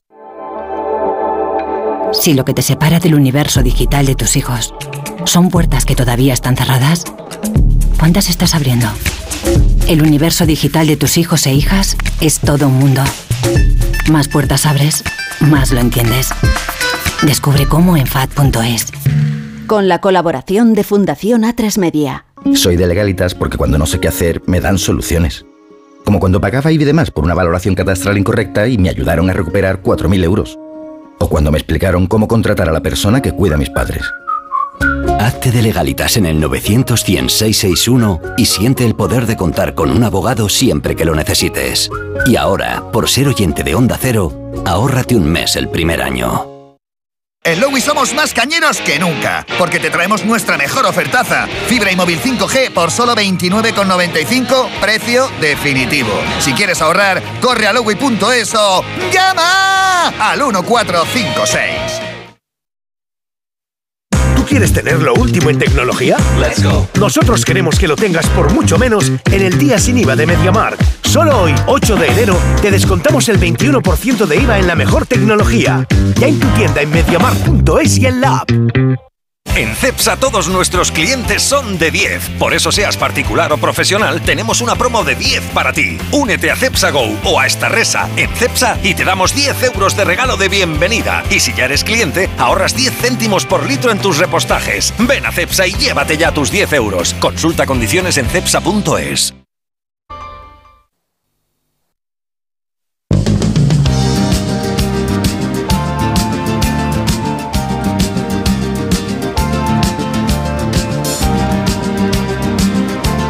En Onda Cero, Julia en la Onda, con Julia Otero. En un ratito entrevistaremos al doctor Sanz, Francisco Sanz, que es el experto de infecciones respiratorias de la Sociedad Española de Neumología y Cirugía Torácica, para hablar de, bueno, de los virus que estamos sufriendo las últimas semanas y más intensamente los últimos días. Y esperen porque lo peor está por llegar, cuando ahora todos nos mezclamos otra vez en el trabajo y los niños en la escuela. Gripe, COVID, un virus respiratorio que se llama sincitial. Cualquier duda que tengan al respecto, si quieren dejarla en modo de pregunta en nuestro WhatsApp, estaremos encantados de compartirla con el doctor Sanz después, en el 638-442-081. Enseguida llega el tiempo de territorio negro. Es más, saludo ya a Rendueles y Marlasca. Feliz año, ¿cómo estáis? Feliz año, Otero. Muy bien. ¿Estáis ¿Qué bien? tal? Feliz año, Julia. Libres de virus. Bueno, no está mal, eh, pero De ¿alguien momento. ¿Pero alguien de la familia no ha sufrido? Nada, nada. No, No, nadie en la familia, qué suerte. Nada, nada. Aquí, Pues yo sí que tenía en casa una gripe A. mm, aquí no pasa nada. no, una no. gripe A de esas, bueno, una fiebre. Pero bueno, no, no ha sido mi caso, pero lo, lo hemos superado bien, lo hemos superado bien. Bueno, eh, enseguida estoy con vosotros, pero antes, un mensaje de la mutua, Guillem. Y es que sí, sí, si tu compañía no te deja hacer gestiones online, no te preocupes porque si te vas a la mutua puedes realizar todas tus gestiones desde el móvil y además te van a bajar el precio de cualquiera de tus seguros, sea cual sea. Es muy fácil, tienes que llamar al 91 555 5555. Te lo digo o te lo cuento. Vete a la mutua, condiciones en mutua.es. Preguntaba eso de la, de la gripe porque me impresionó mucho un mensaje de, de una persona, eh, yo no la conozco de nada, en Twitter que decía, llevo tres días con fiebre de 39, tomo antipiréticos pero no hay forma de bajar la, la temperatura. ¿Cuándo hay que ir al médico? Porque he ido un par de veces y está el centro de primaria, de atención primaria colapsado. Y bueno, yo fui tan pesada durante la COVID que creo que todo mi entorno tiene ya un pulsioxímetro. ¿Lo tenéis vosotros? Esa cosa en la que metes el dedito y te dice cómo estás de saturación respiratoria de oxígeno. Se- nada, eso lo puedes comprar por internet en una farmacia. Es En una farmacia se vende. Sí, es muy en la farmacia, sin problema. Es muy barato, cuesta, hay algunos de hasta de veintipocos euros. Y no está mal tenerlo en casa, porque ante la duda, lo- cuando uno tiene una gripe así fuerte, ah, caramba, eh, ves que te ahogas, igual es que tienes mucha mucosidad y no pasa nada. Si metes el dedito en ese pulsioxímetro, se llama pulsioxímetro, eh, y estás, saturas por encima de 95-96, todo va bien. Si estás por debajo, tienes que empezar a correr, ¿no? Y no cuesta tanto, son eso, unos poquitos euros y al menos uno está tranquilo. Pero bueno, luego se lo preguntaremos al doctor Sanz. Ahora no estamos aquí para hablar de salud, será un poco más tarde. Ahora vamos a hablar de literatura y de series y de cine. Porque sin olvidarse que el mal existe, Marlaska y Rendueles hoy quieren, ah, quieren venir de, de recomendadores De Reyes Magos. de Reyes Magos con libros y series porque ahora como hay rebajas además, también se puede comprar más libros, más, ¿eh? Claro. Bueno, hablamos de ficción, pero ojo, también de true crime, o sea, de historias reales, de crímenes reales, que luego se han convertido o en libros o en series. Hay productos recientes, estrenados y publicados hace poco, luego hay clásicos del género. ¿Empezamos con libros?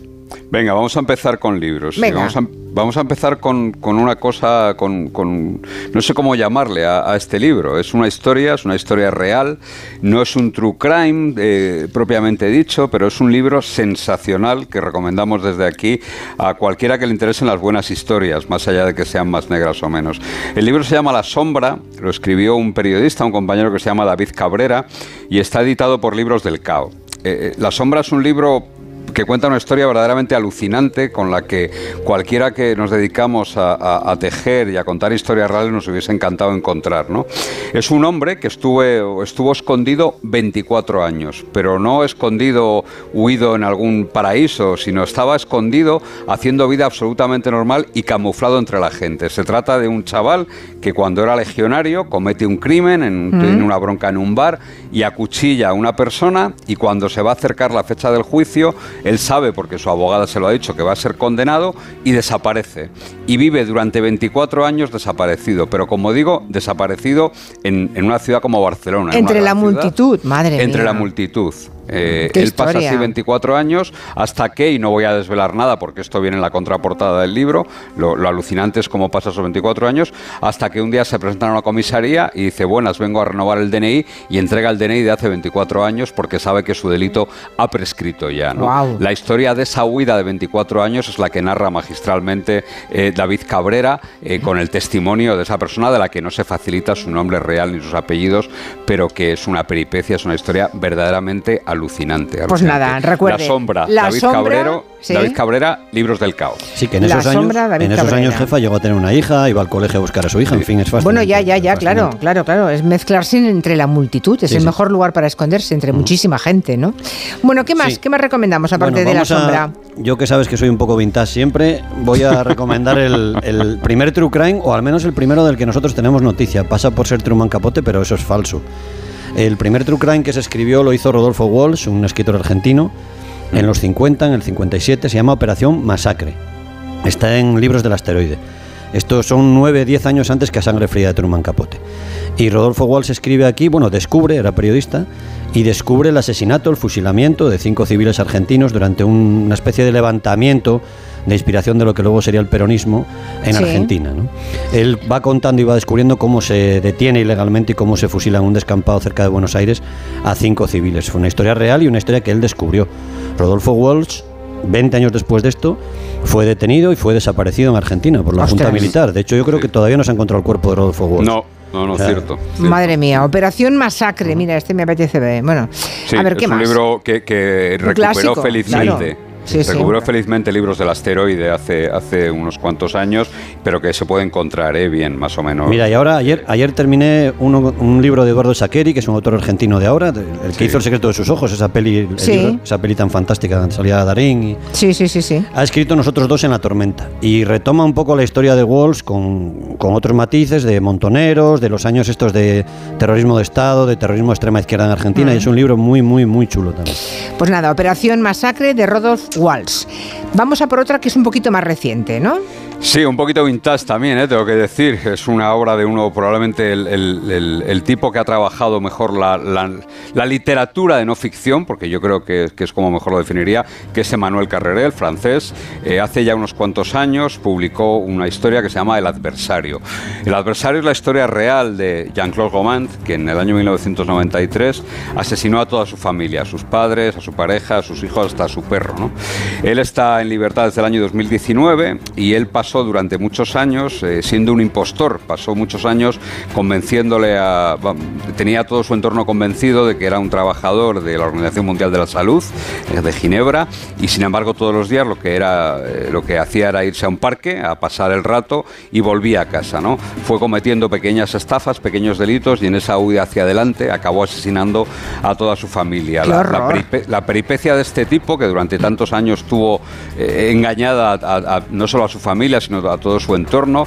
Le, finalmente le perdió una, una mujer con la que mantenía relaciones. Bueno, pues eh, eh, fue llevada al cine varias veces y en España se llamó La vida de nadie y encarnaba a, creo que era José Coronado, José ¿no, Coronado, Luis? sí, sí, el, sí. el que encarnaba al protagonista de, de- de esta historia, ¿no? Pero la genuina, la historia de Jean-Claude Romand, está magistralmente contada por, por Emmanuel Carreré en ese libro que publicó Anagrama ya hace unos cuantos años. El adversario se llama. Vale, muy bien. Y creo que también de, de Manuel Te gusta otro a ti, ¿no, Luis? Sí, bueno, es que es, es un, es un maestro. Muy reciente. Es una máquina. Esto es un, un libro que el último que ha sacado, que es V13, está en anagrama y son sus crónicas que hizo para varios periódicos europeos, entre ellos El País, en España, que publicó las crónicas del juicio por los atentados islamistas en, en París, en la sala Bataclan del año 2015.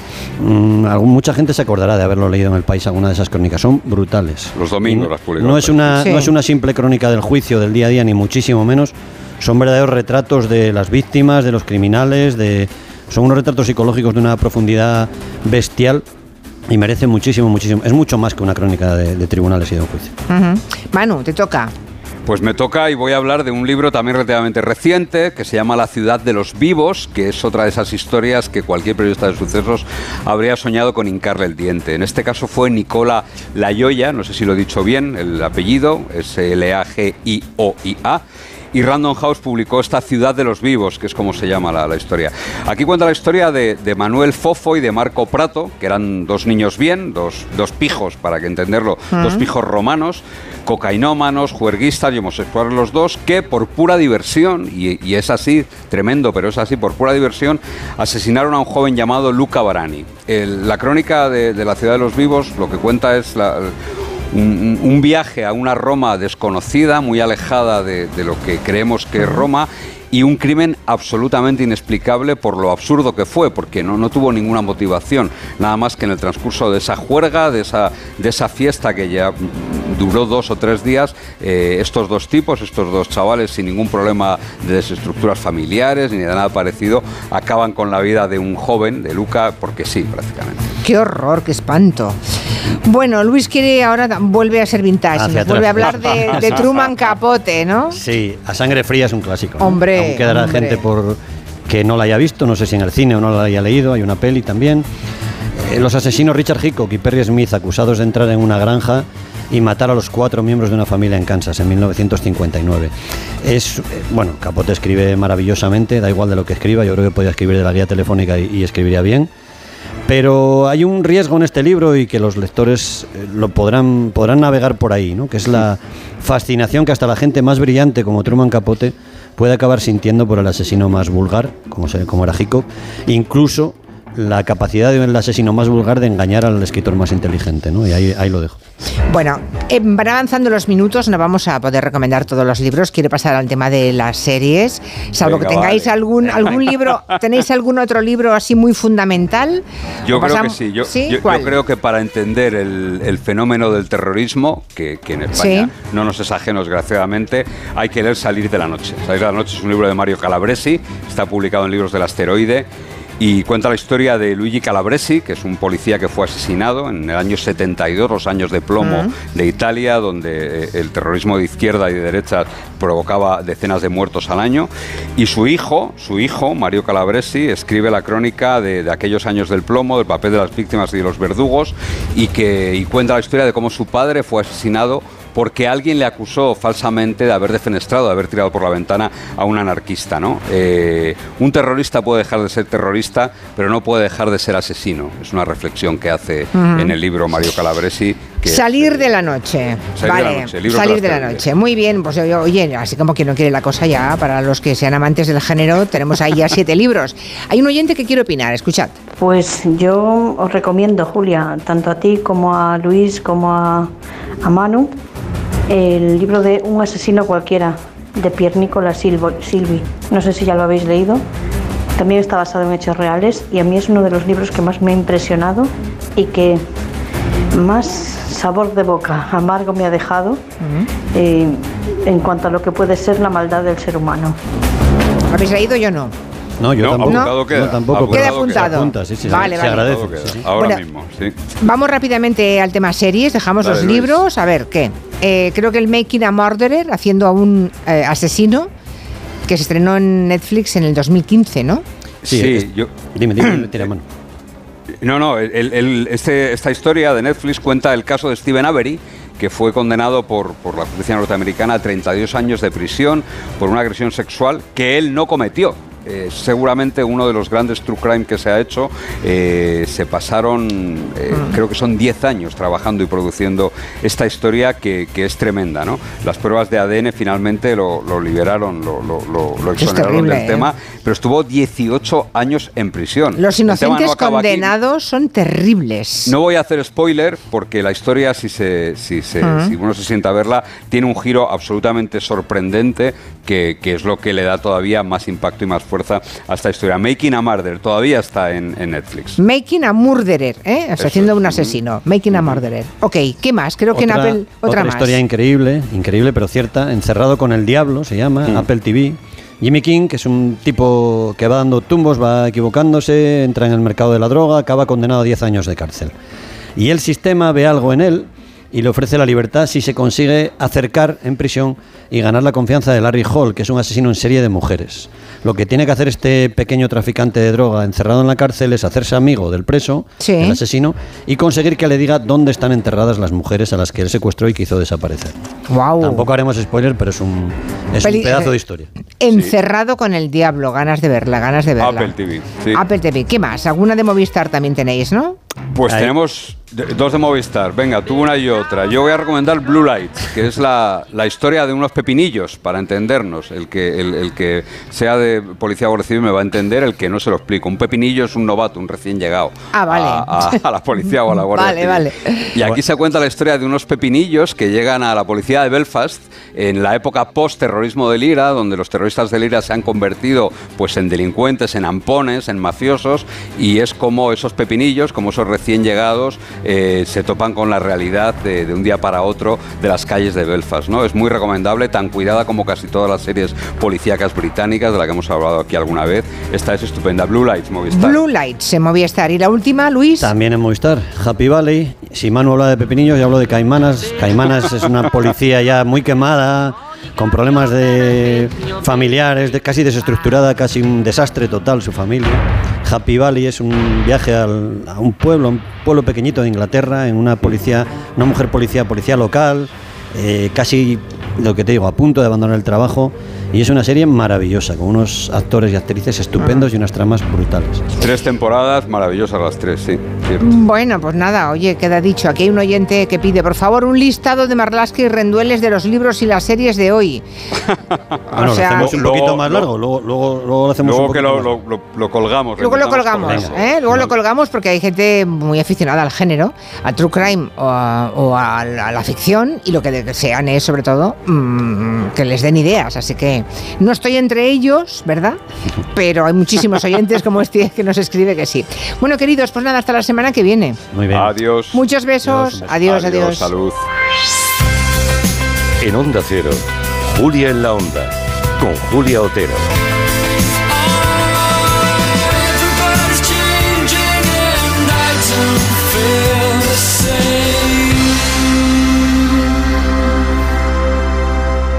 Me.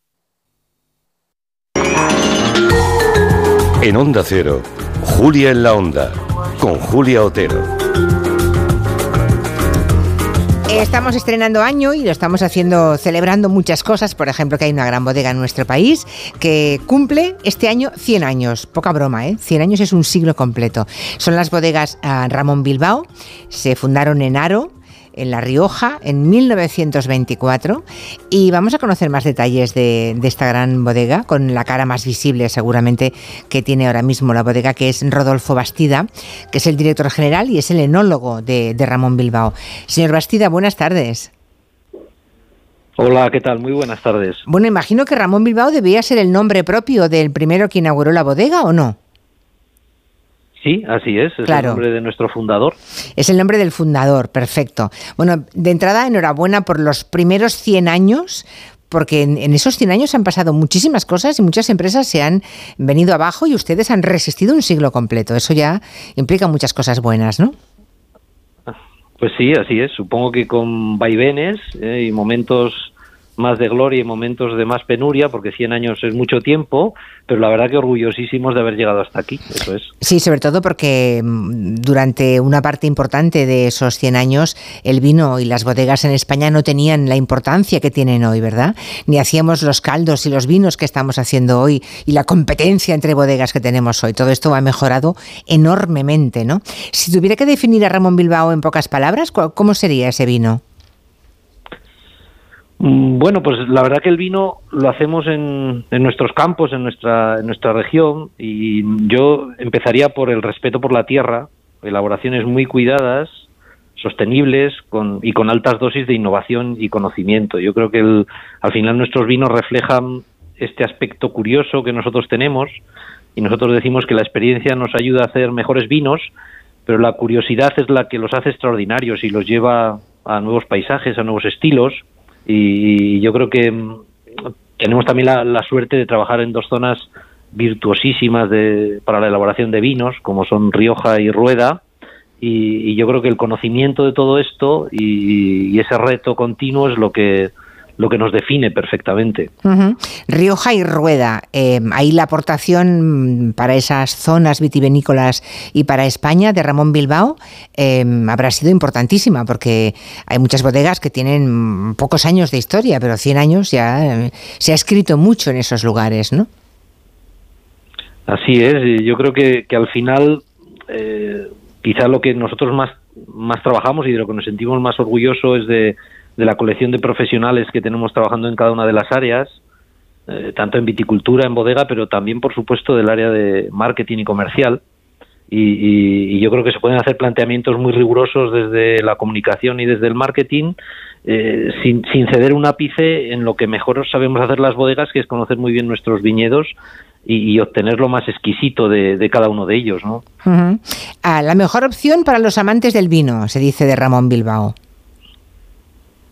Bueno, sí, eso dicen de nosotros también, ¿no? Yo creo que, que tenemos una gama que explora zonas muy amplias de la región, es rica, es compleja, pero, pero siempre con un, con un atractivo y con un ojo pensando en el consumidor, en, las cosas que el consumidor le gustan, ¿no? Y yo creo que, que lo, lo, mágico es que desde una sencilla copa de vino podemos trasladarnos a, a tierras muy frías como pueden ser Ábalos y San Asensio en plena Rioja Alta, o, a laderas mediterráneas como puede ser la Rioja Oriental en las laderas del Monte de Yerga, ¿no? Creo que, que podemos viajar por el Tempranillo, por la Garnacha, por, no sé, la escasísima Maturana Blanca o el Tempranillo Blanco, que es una variedad muy novedosa, y, trasladarnos también por, por nuestra colección de terroir, que es la Lomba, que es también magnífica, yo creo que es que por eso somos una buena opción para los amantes del vino. Por cierto, ¿y el tema del cambio climático cómo lo lleva la bodega de Ramón Bilbao? Lo digo porque estáis trabajando eh, como, como, muchísimos otros bodegueros, ¿no? pero vosotros con mucho ahínco en hacer em, una bodega cada vez más sostenible. O sea que el cambio climático es una realidad que desde luego los que están en contacto con la tierra nunca niegan, al contrario, hace tiempo que le ven las orejas al lobo y eso implica hacer cosas. ¿Qué cosas estáis haciendo? Bueno, pues yo, yo digo siempre que efectivamente nuestro sector no es negacionistas. Vemos cómo se adelantan las vendimias, las, las estaciones se diluyen, cómo los fenómenos climáticos se convierten en extremos, ¿no? Con olas de calor, con lluvias torrenciales y un poco nuestra visión de todo esto es eh, nos ligamos al paisaje porque las bodegas no se deslocalizan, están en el sitio donde están ubicadas y van a continuar estando. Entonces tenemos mucha responsabilidad con, con adaptarnos a mantener ese paisaje y no sé, por, ejemplo, hacemos cultivos sin herbicidas, usando abonos solamente orgánicos y nos han ayudado mucho todos los modelos predictivos que, nos prevén de, nos anuncian qué va a suceder con el clima y qué va a suceder con la, con la siguiente semana de lluvias y todo eso adaptándolo, eh, pues es como conseguimos este avance, ¿no? También tenemos eh, cada vez materiales más sostenibles. Hemos hecho un ejercicio de, cuidado de todo eso y, por ejemplo, eh, las botellas que utilizamos son más ligeras que hace unos años. Y al final estamos certificados con Winery for Climate Protection, que es una certificación del viñedo y de la bodega, que es muy exigente. Pero últimamente también nos hemos apuntado al, proyecto Winery for Climate Action, que en resumen lo que promueve son medidas para descarbonizar la industria del vino a nivel global, porque efectivamente en, nuestro sector hay muchísima sensibilidad y yo creo que las bodegas, no solo nosotros, en general están muy sensibilizadas con, todo esto, ¿no? Entonces todo lo, todo lo que nos ayude a minimizar ese impacto y a recuperar los, los paisajes que ya tenemos pues, pues nos, son nuestro foco principal. Sí, creo que eso que decía Rodolfo Bastida, que no hay negacionistas en el sector bodeguero, ¿cómo va a haberlos? ¿no? Donde hay información, donde se pisa el terreno y se conoce la verdad, ¿cómo va a haber negacionistas del cambio climático? Para acabar, señor Bastida, ¿qué es eso del Spanish Wine Master? Bueno, pues mira, es un, es un proyecto muy interesante, es una extensión de nuestro programa de, de formación de la Spanish Wine Academy, nosotros opinamos que cuanto más se conoce algo, más se ama, y uno de nuestros compromisos precisamente es acercar la cultura y el conocimiento del vino a todos los consumidores y a todos los ámbitos. Entonces se nos ocurrió una competición internacional eligiendo a los expertos en, varios países, al, mayor conocedor de, vinos de España en España, en Reino Unido, en Colombia, en la República Dominicana, y, este año vamos a continuar con otros países también porque estamos pensando en tener una gran final ¿no? y elegir al, mayor experto de, los que se han presentado en nuestros concursos del mundo eh, eh, de vinos españoles. ¿no? Al final eh, todo va ligado con nuestro con nuestro mensaje que, al final entendemos que la curiosidad nos hace mejores y, transmitir todos estos aspectos a, a, los interesados en el mundo del vino pues pues nos ayuda a que a que se conozcan las cosas y se amen esas, se amen estos vinos. Conocer es amar, ¿eh? en el caso de, la, de la bodega Ramón Bilbao, no, en general, en general sí, es verdad, es verdad. Pues Rodolfo Bastida, director general y enólogo de Ramón Bilbao, un abrazo desde aquí. Eh, la, reitero la enhorabuena por esos 100 años. Estoy riéndome porque hay un, hay un oyente nuestro muy fiel que está bebiendo a morro, eh, así a, lo bruto, una, una, botella Magnum de Ramón Bilbao, pero una botella de esas de 3 litros como mínimo, eh, no un, no un Magnum normal, una muy grande. Y dice, feliz de contribuir a que la bodega Ramón Bilbao cumpla otros 100 años más. Bueno, no sé yo qué, relación tiene con ustedes, pero lo, que sí, sí es que es un oyente muy fiel de este programa y que nos tuitea a menudo. Pues Rodolfo, enhorabuena, muchísimas gracias y hasta pronto. Y otros 100 años más. ¿eh? De aquí 100 años ah. volvemos a hablar. Muchas gracias, Julia. Un placer. ¿eh? Gracias, hasta pronto. Adiós, adiós. En Onda Cero, Julia en la Onda. Julia Otero. ¿Te lo digo o te lo cuento? Te lo digo. Me he quedado tirada y tardas en venir a por mí. Te lo cuento. Yo me voy a la mutua. Vente a la mutua y además de una gran asistencia en carretera, te bajamos el precio de tus seguros, sea cual sea. Llama al 91 555 5555. Te lo digo o te lo cuento. Vente a la mutua. Condiciones en mutua.es. Oye, Alberto, ¿tú tienes alarma? Sí, la de Securitas Direct. ¿Y qué tal? Es que estamos pensando en ponernos una. En mi bloque la está poniendo todo el mundo. Y me preocupa que si vuelven a robar, entren en mi casa. Ni te lo pienses. Por lo que cuesta, merece la pena vivir tranquilo. Protege tu hogar frente a robos y ocupaciones con la alarma de Securitas Direct. Llama ahora al 900-272-272. En Onda Cero, Julia en la Onda, con Julia Otero. Llevamos ya días con urgencias saturadas por diferentes virus respiratorios. Los centros de salud no dan abasto los hospitales se van quedando sin camas para pacientes que necesitan ingreso, porque tenemos la gripe, tenemos la COVID, tenemos el virus respiratorio sincitial, yo no lo conocía, este me lo he conocido hoy, se lo presento, virus respiratorio sincitial, que es el que causa las bronquiolitis. Bueno, como son tres virus, pues se ha acuñado el concepto de tripledemia. No sé yo qué le va a parecer al doctor Sanz. Eh, Francisco Sanz, doctor, buenas tardes. Hola, buenas tardes, ¿qué tal? ¿A, usted le convence eso de tripledemia o es un invento de periodistas para hacer para acabar rápido? Bueno, la verdad es que suena muy bien, pero es una situación que más o menos estamos acostumbrados a vivir porque mm, en invierno, en otoño-invierno, los virus eh, eh, tienen como una secuencialidad, ¿no? Entonces en otoño vemos siempre que empieza el virus respiratorio sincitial, que lo conocemos de hace mucho tiempo, y sobre todo lo conocerán los, los papás y las mamás porque afecta, causa bronquiolitis en los niños, ¿no? Pero desde que hemos aumentado las técnicas diagnósticas, también lo estamos diagnosticando en adultos. Cuando baja el, el, VRS, que esas son sus siglas, empieza a aumentar influenza, que es el virus de la gripe. Lo que pasa es que este año nos ha cogido todo, todo junto en las últimas semanas. Eh, un poco de meseta de, VRS, eh, un poco de subida de COVID y el comportamiento en pico que suele hacer la gripe, que es el que estamos ahora en pendiente pronunciada. Bueno, Francisco Sanz, el doctor Sanz, es el secretario del área de infecciones respiratorias de la Asociación Española de Neumología, que deben ser los ciudadanos y ciudadanas más ocupados en los últimos días en España y lo que les rondará, porque creo que el pico va a llegar, según dicen los expertos, en los próximos días. O sea, lo peor aún no ha pasado, ¿no, doctor Sanz? No, lo peor todavía está por llegar. Nos faltan aproximadamente un par de semanas, diez días para llegar al pico, ¿no? Preveyendo cómo se comporta la, gripe, la gripe hace un, ascenso muy pronunciado, llega a un pico y luego hace un descenso prácticamente igual de pronunciado.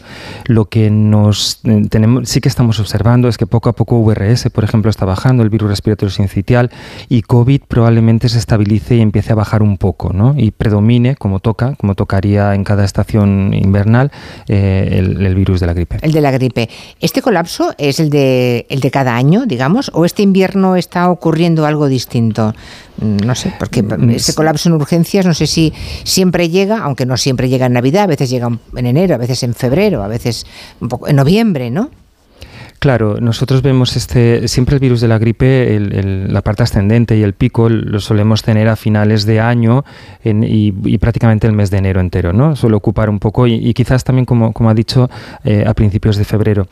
Eh, esto significa muchos casos a la vez de gente mayor, de gente con enfermedades de base y entonces ahora estamos observando efectivamente mucha más gente en urgencias.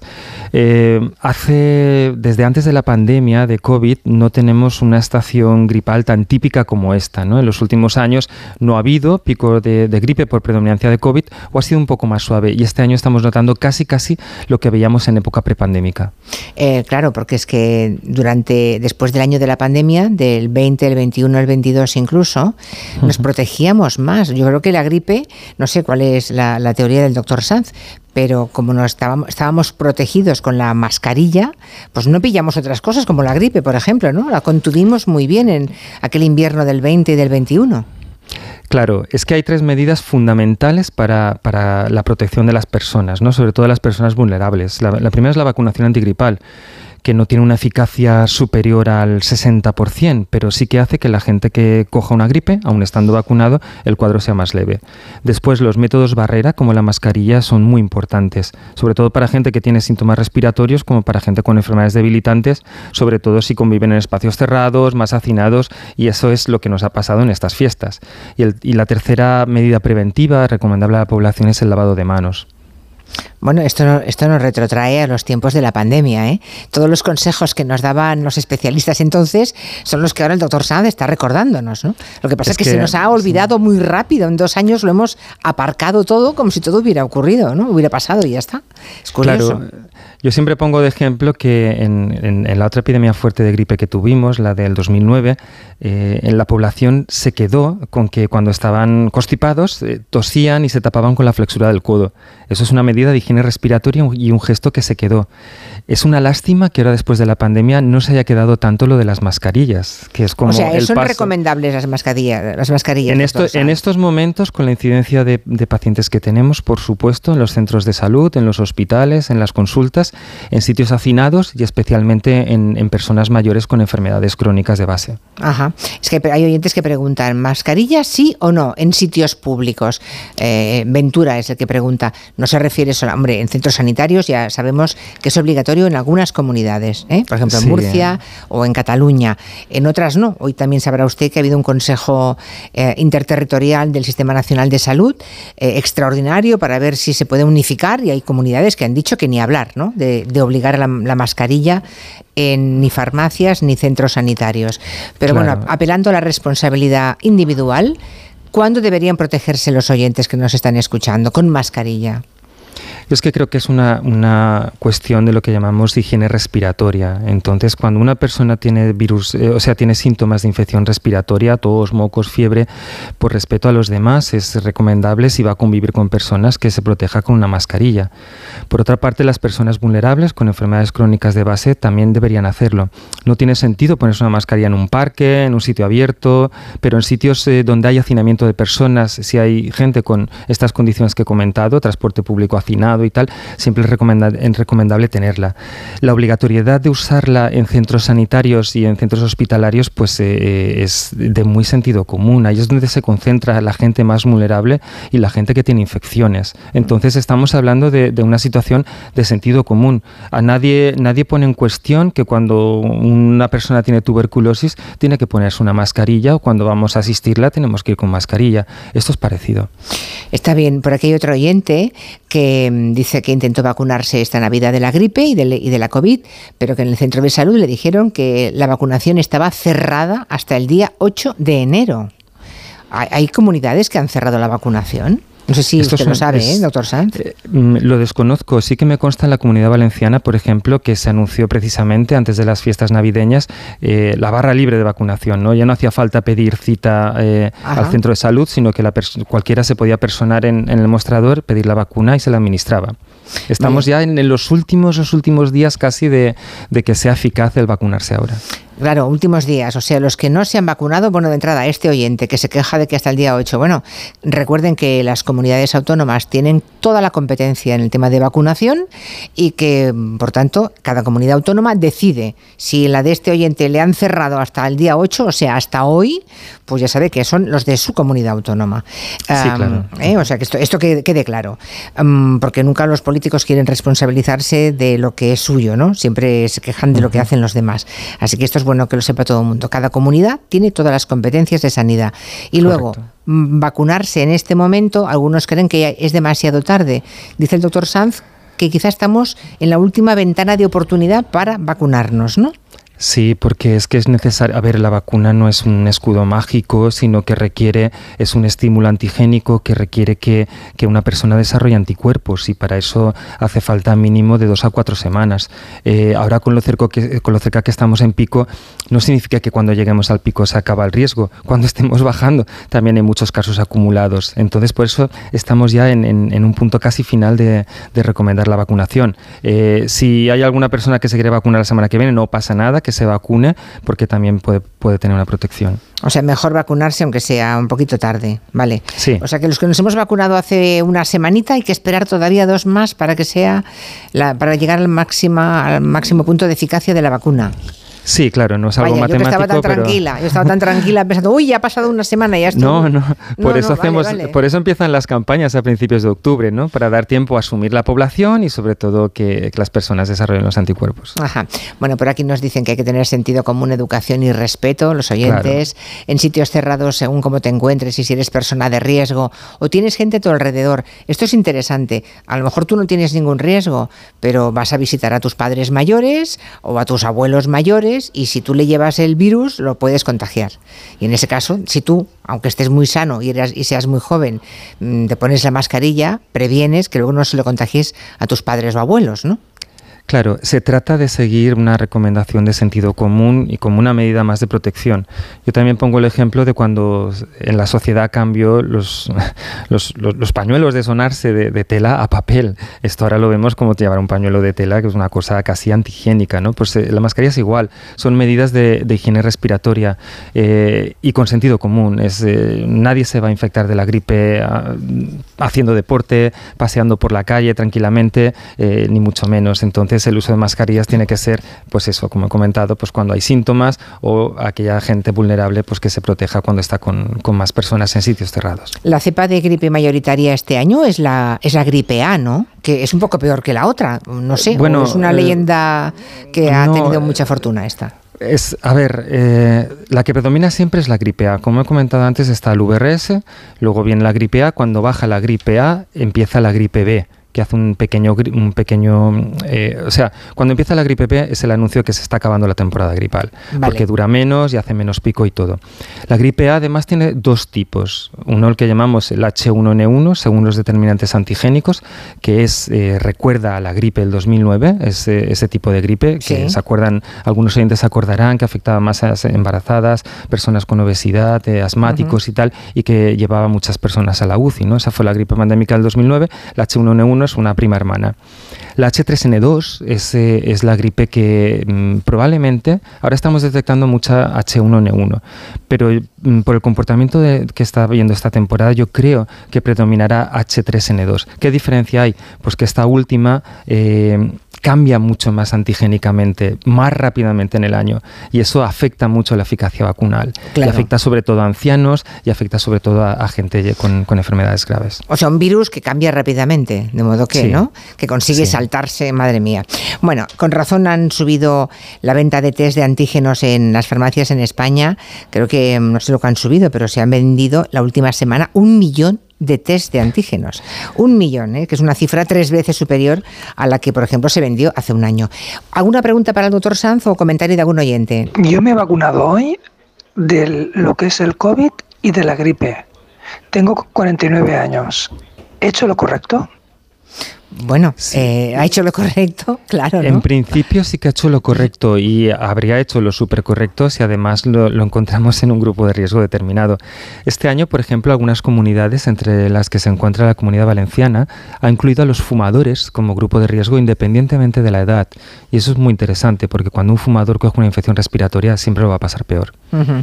Ah, otra pregunta más dice, si una persona tiene gripe A, ah, ¿se debe vacunar ahora? Dice, mi marido lleva dos semanas con ella. O sea, ella es, eh, digamos, ella vive con un señor que lleva dos semanas con gripe A. Y Claro. entonces, esa persona cuando pase la gripe A no hace falta que se vacune ya. No hace falta si es una, una cosa es que sea un síndrome gripal, que tenga síntomas y no esté diagnosticado etiológicamente por, por un test de antígenos o una PCR, pero si, si es así, si, si tiene un diagnóstico de gripe A, ya está generando anticuerpos frente al virus y no es eh, prácticamente imposible que se reinfecte.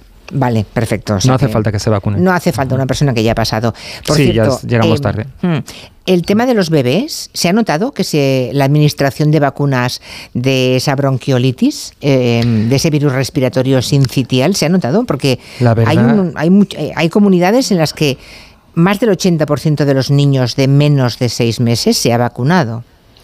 Sí, la verdad es que se ha notado muchísimo. Eh, el final del noviembre pasado, la situación de, bronquiolitis causadas por el VRS en niños eh, llegó a ser muy crítica, muy crítica.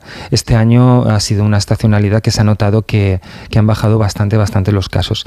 Y eso no es solo importante en, niños, porque si, un, si un niño se infecta por el VRS y tiene una bronquiolitis y tiene menor de dos años, seguro que va a ingresar y puede que tenga hasta complicaciones de neumonía. Este año eso lo hemos visto mucho menos y eso significa que pueden transmitir menos a los adultos, con lo cual gana toda la sociedad. Y desde luego, claro, eh, las urgencias, o sea, bien que los bebés en muchos lugares se hayan vacunado de una forma muy, ma- muy masiva, ¿eh? que se hayan inmunizado. Sí. Luego, las urgencias vemos que por datos hay un 35% más de pacientes que hace un año. Es una cifra importante. ¿eh? Lo que pasa es que a veces nos dicen, si no tiene usted una enfermedad de base eh, y solamente pues, tiene los síntomas de, de una gripe, mejor que se quede en casa, porque si va a un centro médico solamente le van a dar reposo, hidratación y paracetamol. Pero en algún caso sí, es, sí hay que ir al médico o al centro sanitario. ¿En qué momento alguien hay que decirle, oiga, déjese de historias, ahora sí, vaya usted a un centro médico?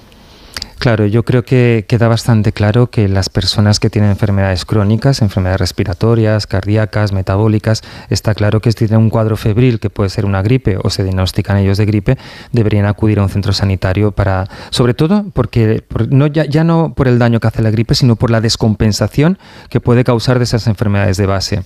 Después, una persona sin antecedentes de nada, que tiene un cuadro respiratorio febril compatible con una gripe, se puede tratar en casa sin problemas, salvo que aparezca, por ejemplo, dificultad respiratoria, lo que llamamos los médicos disnea. Eso sería un signo de, de acudir al hospital. Por cierto, yo hablaba hace un ratito del famoso pulsioxímetro, que es un aparatito que se compra por mm, 20 euros o poco más en las farmacias, que es muy útil. No sé cómo, ya entiendo que, digamos, que los responsables médicos no pueden públicamente decir que la gente se compre cosas porque, mm, bueno, no pueden, eh, supongo, ¿eh? que no, no, no es ético. Pero oiga, es un aparato tan pequeñito y tan económico que tenerlo en casa en estos tiempos, uno mete el dedito y oye, si te da por encima de 96, 95, 96, lo normal es estar a 98, 99, 100, ¿no? Uno está Claro. tranquilo. Eso puede dar tranquilidad a, a ciertas personas, Claro. sobre todo las que tienen enfermedades crónicas. Lo que pasa es que yo siempre pongo el mismo contraejemplo. Si yo veo un paciente que satura 96 y me dice, doctor, no puedo respirar, yo me lo tomo muy en serio, aunque sature 96. Entonces también es importante los síntomas y la percepción de disnea o de malestar que tengan los pacientes. Claro, lo importante es la clínica y para eso Claro. sí es imprescindible el médico, el facultativo, claro. Sí, sí, bueno, sí. eh, a diferencia de los bebés que se han vacunado, los menores de 6 años, em, bastante, y así nos ha ido de bien con ellos, que si no estarían pobrecitos con, con esa bronquiolitis, los mayores, ¿qué ha pasado este año en España? Porque no sé, no tenemos datos de todas las comunidades. Como está transferida a la sanidad, cada comunidad da los datos que quiere. Pero hay algunas comunidades en las que solamente no llegan ni al 50% la gente que se ha vacunado mayor de 60 años. Y, por ejemplo, el Servicio de Salud de Extremadura ha hecho un llamamiento a, también a la gente mayor de 60 porque tampoco está, está muy poquito por encima del 50%. ¿Qué ha pasado? Ese es un problema porque el objetivo que se fija para estas personas es un 70%. Vamos a, además a saber que, primero, si hay si no se vacuna el 70% y estamos hablando de una eficacia de la vacuna de la gripe entre el 45 y el 60%, eh, los números se nos van al suelo. Entonces estamos hablando que estamos protegiendo casi a un 30% de la población, nos dejamos mucha gente fuera. Por eso insistimos de, de ampliar eh, estas personas que se tienen que vacunar y somos generosos en, en- en las semanas que pueden venir a vacunarse. Hay muchos factores que influyen. Eh, uno de los factores, desde mi punto de vista, también es el ambiental. Si estamos pasando unas semanas en que hace muy buena temperatura, o en noviembre y tal, las personas no tienen esa percepción de, de- que tenemos quizás los neumólogos, ¿no? de, de que ya en junio estamos pensando en la gripe, ¿verdad? Y entonces minimizan el riesgo y entonces no se vacunan y entonces po- podemos llegar un poco más tarde. Ahí está, y un cierto cansancio vacunal, podemos decir. Es ¿no? posible, es posible. Es posible, pero bueno, yo creo que después de la experiencia de este año todo el mundo habrá aprendido de sus errores para el Esperemos próximo año y los que están a tiempo todavía de vacunarse que lo hagan. Yo lo hice solamente hace una semana, hace 10 días. Ya, ya fui tarde, ¿eh? confieso que ya fui tarde, a diferencia de otros años en que fui mucho, mucho más temprana en darme cuenta de que venía el invierno. Pero igual es lo que decía el doctor Sanz. Aquí estábamos en la terraza tan tranquilos, en manga corta, y no nos dimos cuenta que llegó el invierno y el frío. Don Francisco, gracias por venir a la radio a contar cosas que seguramente habrán servido y mucho a los oyentes que tenemos. Es el secretario de Área de Infecciones Respiratorias de la Sociedad de Neumología y Cirugía Torácica. Gracias, doctor. Espero que sí, gracias a ustedes y a todos los oyentes. Gracias, buenas tardes. Buenas tardes. Llegando a las 5 de la tarde, las 4 en Canarias, llegando no, hemos llegado. El verbo correcto es ese, ya. A la vuelta, personas físicas. Ahora, noticias. Julia en la onda. ¿Te lo digo o te lo cuento? Te lo digo, soy buena conductora. ¿Y aún así me subes el precio? Te lo cuento. Yo me voy a la mutua. Vente a la mutua con cualquiera de tus seguros. Te bajamos su precio, sea cual sea. Llama al 91 555 5555. 91 555 5555. Te lo digo o te lo cuento. Vente a la mutua. Condiciones en mutua.es. Soy de legalitas porque cuando no sé qué hacer, me dan soluciones. Como cuando pagaba IBI de más por una valoración catastral incorrecta y me ayudaron a recuperar 4.000 euros. O cuando me explicaron cómo contratar a la persona que cuida a mis padres. Hazte de legalitas en el 900 100 661 y siente el poder de contar con un abogado siempre que lo necesites. Y ahora, por ser oyente de Onda Cero, ahórrate un mes el primer año. Soy Manel de Carglass. Las bajas temperaturas y la calefacción puede convertir un pequeño impacto en una grieta. Tablas listas. Calefacción también. No esperes a que se rompa. Mejor pide tu cita llamando directamente a Carglass o en nuestra web. Carglass cambia, Carglass repara. El sorteo de Eurojackpot de la 11 del viernes 5 de enero ha entregado un premio en San Sebastián de los Reyes, Madrid, de más de 2.380.000 euros. ¡Enhorabuena! Y este martes, por solo 2 euros, bote de 120 millones. Tú puedes ser el siguiente. Cómpralo ya, que son 120 millones. Eurojackpot de la 11. Millonario por los siglos de los siglos. A todos los que jugáis a la 11, bien jugado. Juega responsablemente y solo si eres mayor de edad. ¿Una noche de pesadilla por culpa de la tos? No dejes que se repita con Cinfatos Noche de Cinfa. Cinfatos Noche actúa rápida y eficazmente para combatir la tos seca y ayudarte a dormir placenteramente. Elige estar bien. Elige Cinfa. A partir de 12 años, lea las instrucciones de este medicamento y consulte al farmacéutico. Oye, Alberto, ¿tú tienes alarma? Sí, la de Securitas Direct. ¿Y qué tal? Es que estamos pensando en ponernos una. En mi bloque la está poniendo todo el mundo. Y me preocupa que si vuelven a robar, entren en mi casa. Ni te lo pienses. Por lo que cuesta, merece la pena vivir tranquilo. Protege tu hogar frente a robos y ocupaciones con la alarma de Securitas Direct. Llama ahora al 900-272-272. Tu radio.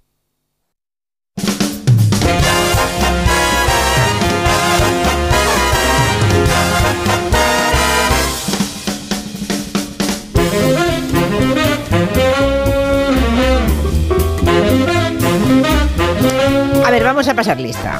A ver, Raquel Martos. Hello, people. Hombre, Raquel, ¿cómo estás? Pues mira, muy bien, estoy mejor que el año pasado. Ajá. Todavía, todavía mejor. Aún, aún más. Sí, sí, sí. Buah. Quería que no se podía superar, pero. Pedro Vera, buenas tardes. Buenas tardes, yo también estoy mm, más maduro, diría yo. Más maduro, maduro que no podrido, ¿eh? bueno, demos tiempo al perdona, tiempo. perdona. Pero, es que siempre, a ver un momento, siempre que oigo Ven. lo de madurar, recuerdo a Sí. Alfredo Brais Echenique, un gran escritor peruano, que solía Sí. decir cuando le hablaban de su literatura madura, me dijo una vez en una entrevista, a mí no me gusta mucho que me hablen de madurez porque del- de, estar maduro a estar podrido falta muy poquito. Y entonces Hombre, es no una cosa razón. mía, una cosa mía de Brais Echenique Claro. que tengo Estoy- clavada en la cabeza. Estoy maduro, lo grito yo cuando me tiro de un árbol. Ya, ya, ya. ¿Y usted, por, ¿Y usted por qué dice nada si uno le ha saludado? ¿Se lo digo espera, yo? a ver un momentito, espera, espera, espera. Pepe Colubi, buenas tardes. Buenas tardes. aquí Vale, estamos. aquí está. Eh, ¿Estás bien? ¿Estás Estoy bueno? bien, estoy, ¿Estás pero estoy exactamente igual que el año pasado. ¿No estás más bueno, igual. ni ¿Ah, más malo, nada? Nada, nada, perfectamente igual. Estás todo igual. bueno. Ya. Bueno, pero se ha puesto un cuello alto negro. Está guapo, muy- está guapo. Está Ah, sexy. ah, sí. Intelectual. Oh, Hombre. Yo tengo la teoría de que los hombres, los hombres con un cuello alto negro y vaqueros, ¿llevas vaqueros? Eh, No, no lleva nada. lleva. No, nada. Vaya tío guarro. Sí, sí. Hombre, y bien. lleva unos calcetines con gatito. Que, que estreno hoy. Ah. Con gatito. Pero Espera. alzacuellos Bueno, me no voy, lleva, eh, ¿no? No lleva. A ver, me falta el cuarto. Roger de Gracia, buenas tardes. ¿Qué tal? ¿Cómo estamos? Bueno, Guapo. yo Tomás. voy a que suene una guitarra o algo, una los cuatro otra vez reunidos. Un punteo. Alegría. A ver, Hacía los mucho cuatro. tiempo, mucho Hacía mucho tiempo. tiempo que no estabais los cuatro, ¿eh? Los cuatro fantásticos. ¿Lleva Rulle chanclas o no? O ahora todavía no. Tiene No, frío. No, pero las Ah, vale, uñas menos muy mal, largas. menos mal. Como no llevo chanclas, me puedo dejar las uñas muy largas. Sí, Ay, por ¿Se eso. no. las enseño? Ah, qué horror. No, gracias. El cernícalo te llama. Eso del fei, el feísmo, cultivar el feísmo, que además es mentira, ¿por qué, Roger? Son muchos años, Julia, ya lo sabes. Sí, pero es que le gusta decirlo, aunque sea mentira. Pero si luego va muy periquito, que mentiroso Claro. es. Claro, pero es que los oye- Para que tengáis una sorpresa agradable luego. Es que lo- sí, pero hay oyentes. Pero si enti- quieres ver las uñas, de verdad. Pero ¿eh? a ver, hay oyentes que no te verán en su vida y que se estarán haciendo una imagen de ti terrible. Te da igual, ¿no? La respuesta es sí. Es- Vale.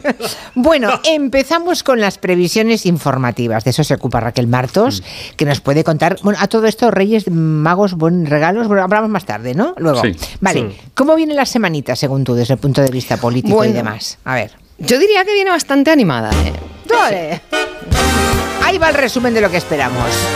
Bueno, mira, para el gobierno habrá un día especialmente delicado, un día de miércoles, que será el miércoles porque es la votación del proyecto de ley, el subsidio, y ha dicho Junts que no, que no va a apoyar esto.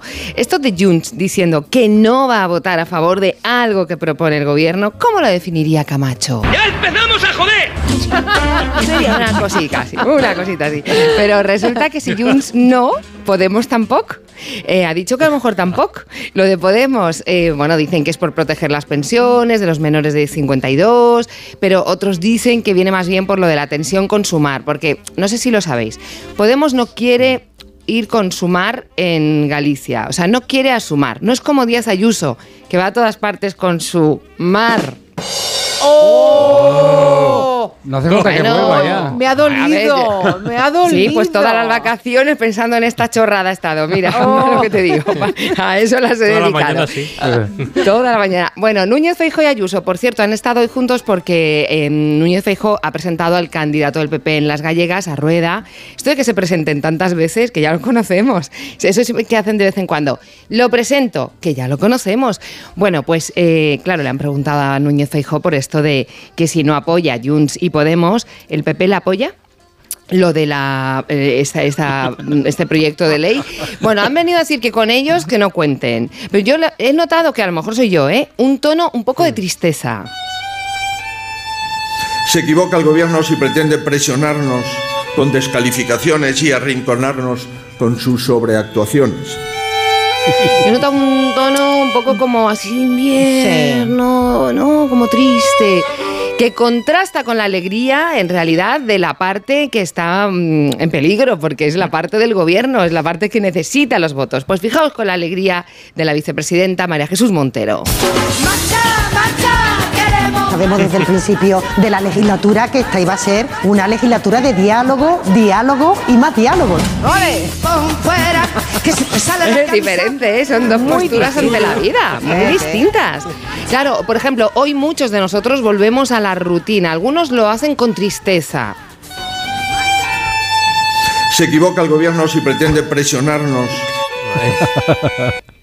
Y otros la empiezan eh, pues con alegría. Y estoy convencida de que aquí, de aquí al jueves, que todavía, como decía alguno de los comentaristas, queda tiempo. A ver, vosotros con, con cuál de las dos, mm, no sé, ideas, posturas ante la vida os identificáis más? La, la vuelta al curro, ¿eh? Después de fiestas. ¿Con el tono Núñez Feijóo o el tono vicepresidenta Montero? Yo, alegría. Alegría siempre. Alegría, Alegría, por sí, favor. Pues alegría. mira, yo, yo ¿Sí? una mezcla, la alegría de estar triste. ¿Ah? Ah, vale. Lo Es que, que el los cuello, brasileños. alto, el cuello alto es así, ¿eh? Claro, me pone reflexivo, lo que los brasileños ¿Qué llaman es eso? la saudade, la saudade. Ah. Alegría de estar triste. Oh. ¿Sabes lo que decía el padre de Enrique San Francisco cuando entraba en un estudio? Decía, qué maravilla, qué asco. Y es un poco lo que define, lo que define este día. Espera, que ahora, ahora vamos, dice aquí, un- hablando de cuellos altos y demás, dice una oyente, Lore, entiendo a Rusi de Gracia, crea una imagen y dedícate a ella apasionadamente. ¿Qué mejor escudo? Dice como yo, que soy bajita, paticorta, culona y hostia. con un grano en la nariz. ¿Quién dice que no? Que lo demuestre.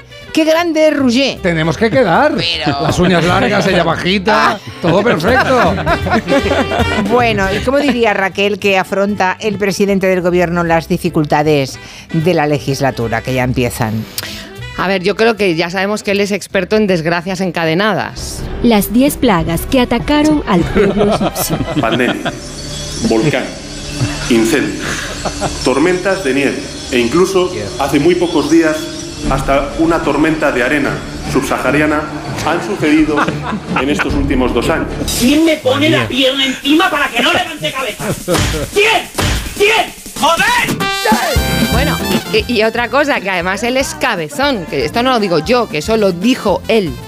Ya os digo yo que otra cosa no, pero cabezón soy. Por una cabeza. Bueno, yo lo que creo es que en realidad lo que decía la vicepresidenta, bueno, que ya sabían que esto sería así, que Junts de vez en cuando va a decir que no, que Podemos tiene también por ahí su camino, y luego ya en el otro lado está el Partido Popular y Vox, que yo diría que cada vez que el gobierno plantee un proyecto de ley, van a decir, Esta mierda que me has puesto aquí, ¿qué es, cariño? o sea, lo mismo que cuando la ley vaya al Senado, donde está Rafa Hernando, que dirá, ¿Qué, qué mierda es esta? No, un poco va a ser así. Yo creo que va a ser así. Veremos tensión en el Congreso, en el Senado, en cada cuerpo a cuerpo. Por cierto, que no hemos comentado esto. El nuevo ministro será Carlos Cuerpo. Oh, vamos a ver, por favor, que cuando nos fuimos no teníamos el nombre del nuevo ministro de Vamos Economía. Carlos Cuerpo. A ver, vamos a ver, Raquel. Yo el día que Dígame. nombraron ministro de Economía a Carlos Cuerpo pensé inmediatamente en ti. Y digo, esta mujer Es se verdad, debe es estar verdad. opinando encima con ese nombre tan jugón. Claro, es un poco facilón, porque claro, se puso todo el mundo a hacer ahí un montón de, de juegos de palabras, que, que ¿Eh? pasa cuerpo, que si, no sé, como, como decía Pedro, de eso es un cuerpo, no el de la Guardia Civil, ¿no? O sea, claro, es que salía todo el rato todo Sí, esto. todo el rato. Yo tengo una reflexión, tengo una reflexión. Lo que significa hacerse mayor, madurar, eh, llevar un cuello alto negro. Ahí, ahí. Claro, eh, Mm. para, para los que nacimos en otro siglo, el cuerpo era una sex symbol, era Boderek. Sí. Ahora el Sí. cuerpo es un ministro de Economía. O sea, la vida como que te va bajando, ¿sabes? Como ilusiones, porque no tiene nada que ver sex symbol con ministro de Economía. Em, ¿Y ya tienes, mismo. ¿Y, y ya tienes sintonía para el ministro Cuerpo? A ver, tengo la sintonía de Sánchez cuando pensó en él para moverlo del Tesoro al Ministerio. Tengo un cuerpo y lo voy a mover, lo voy a mover, lo voy a mover. Eso es lo que pensó Pedro Sánchez. Mira, Tengo un cuerpo. Sí, voy a mover. y lo voy a mover, ¿vale? Y lo voy a poner allí. Pero por nuestro bien, el de los ciudadanos, noticias económicas que siempre dan un poco de vértigo, eh, dijo Pedro Sánchez que Carlos Cuerpo es un hombre honesto. Yo quisiera que esta fuera la sintonía y que se cumpla. El cuerpo no miente,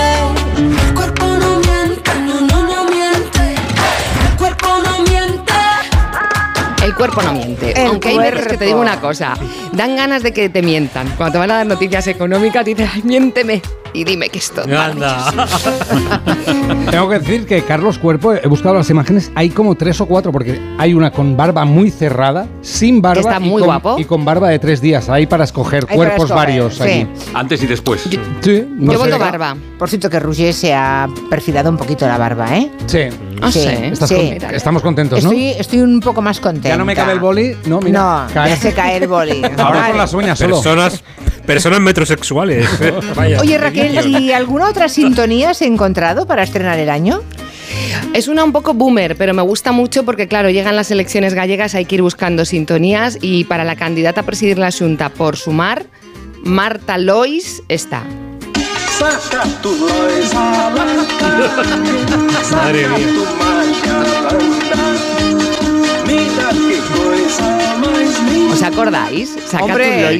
calle. Lois. Tu Lois. Me encanta. Oye, es que da mucha alegría. Esta canción da mucha alegría. Bueno, había había otra de Lois, había Sí. otra de Lois con la música ¿Ah, de sí? Bob Marley. Si se mueve tu ¿Ah, sí? Lois, ¿Cómo déjalo era? bailar. Ah, sí. Con la música Cántala. de Three Little Birds. Si Ya se no mueve tu Lois, déjalo, bailar. Estoy no cantando en directo, de verdad. Sí, podemos parar Sí. todos y así queda grabado para el Sí, Somos. hay que callarse todos ¿Puedes repetirlo? No, Sí. no, no, no, no.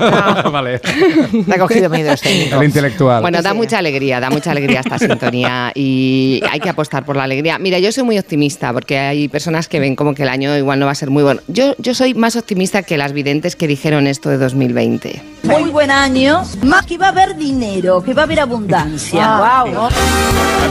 Me acuerdo perfectamente de la videntera argentina, ¿no? Sí, vamos a viajar mucho, dijo en 2020. Vamos a viajar mucho y va a ser un año estupendo. Por el pasillo de casa. Madre mía, estará dentro de la mesa camilla, no habrá salido todavía esa señora, supongo, ¿no? Bueno, por si hacéis propósitos de año nuevo, que me parece muy rancio, por cierto, le vamos a pedir a Pepe Golubi que haga lo contrario. O sea, que plantees despropósitos, cosas para no hacer. este Para no año. hacer. Sí.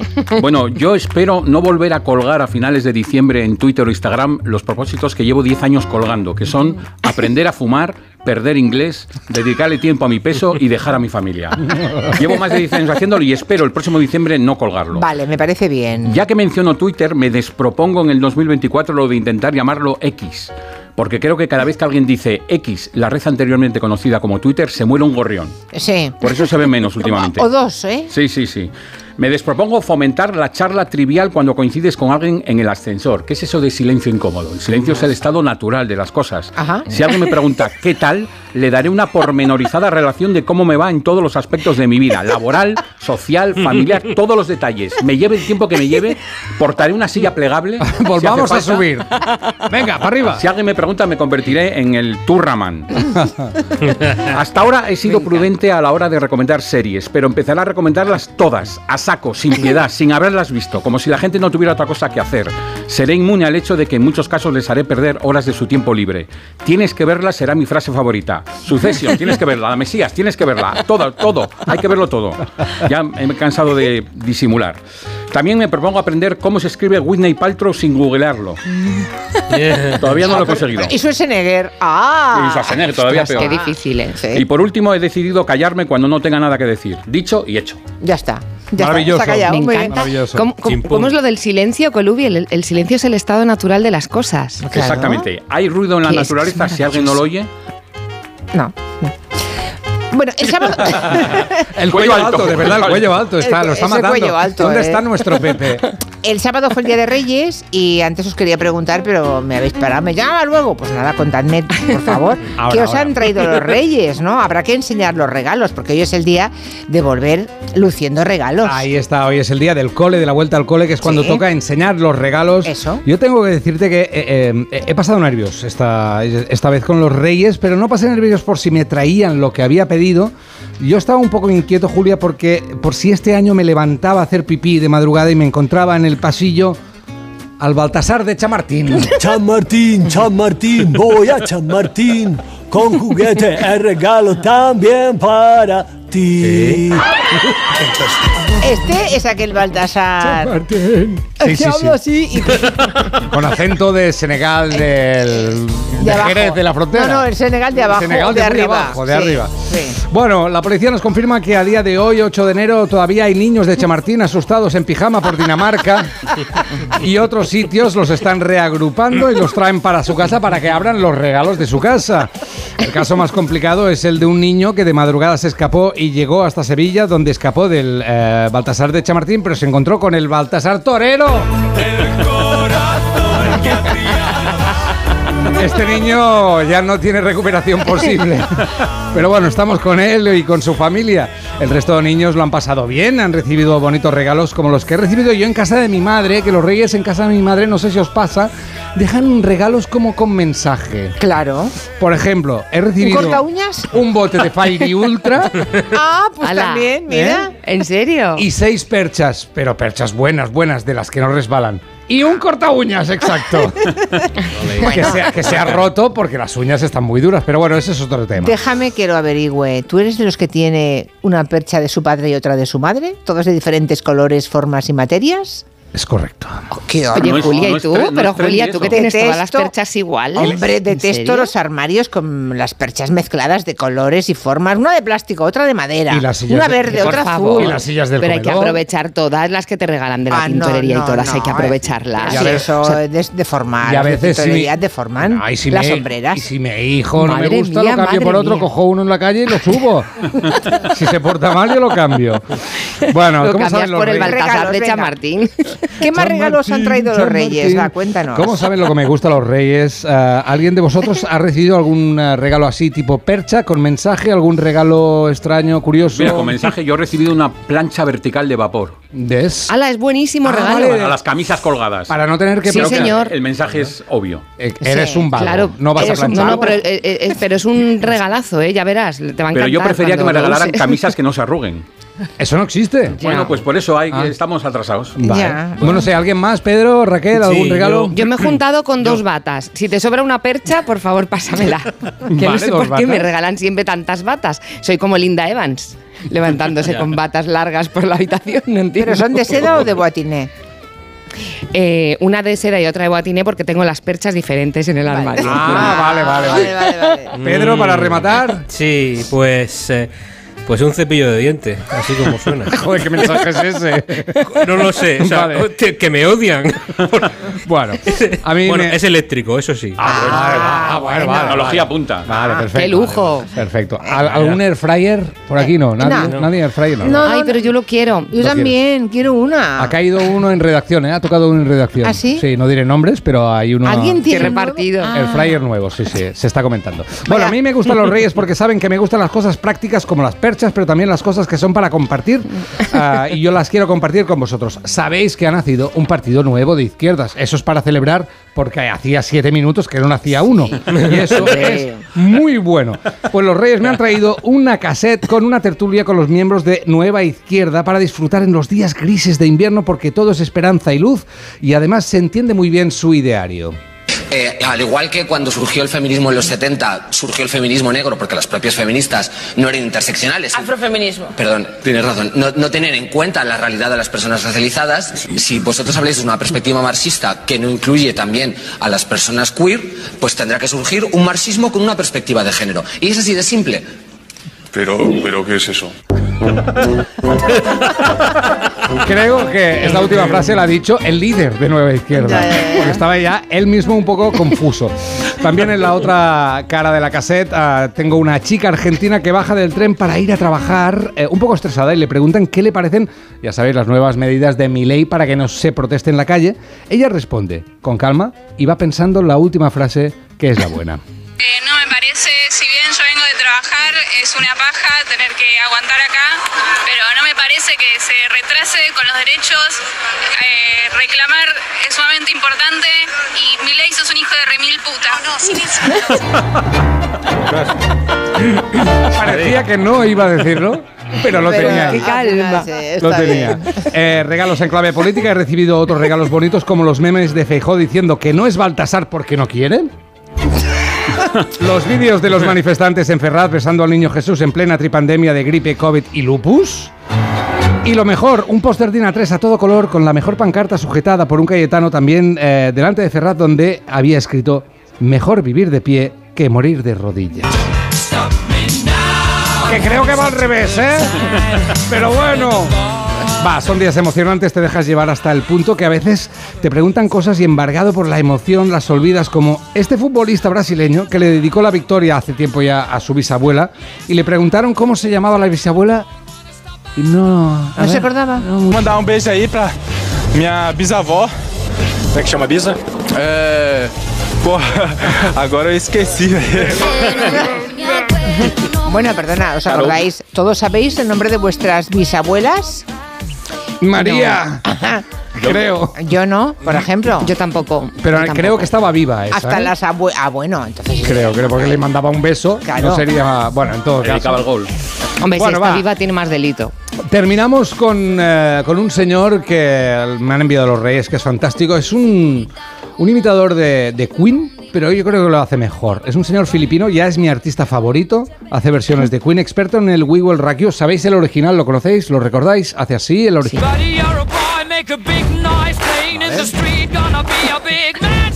No está mal, Freddy, no está mal. Vale. Pero se puede mejorar de esta manera el señor filipino.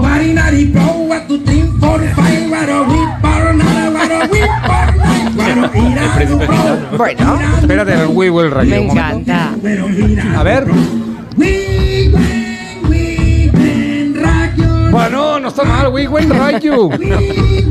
Rayo Vallecano. ¡Viva el rayo! Rayo, todos estos regalos míos son para ustedes. muchas gracias. A los Reyes. Oye, una cosa, que Pedro Vera nos ha hecho un regalo a todos porque ha hecho una caricatura maravillosa de las personas físicas. Ay, ha hecho sí. un regalo artístico que está en las redes ya circulando. Por precioso. favor, colguémosla en Juliana Onda ahora mismo, en nuestra cuenta de Twitter. Los que, que echen una ojeada, ha hecho una caricatura fantástica, ¿eh?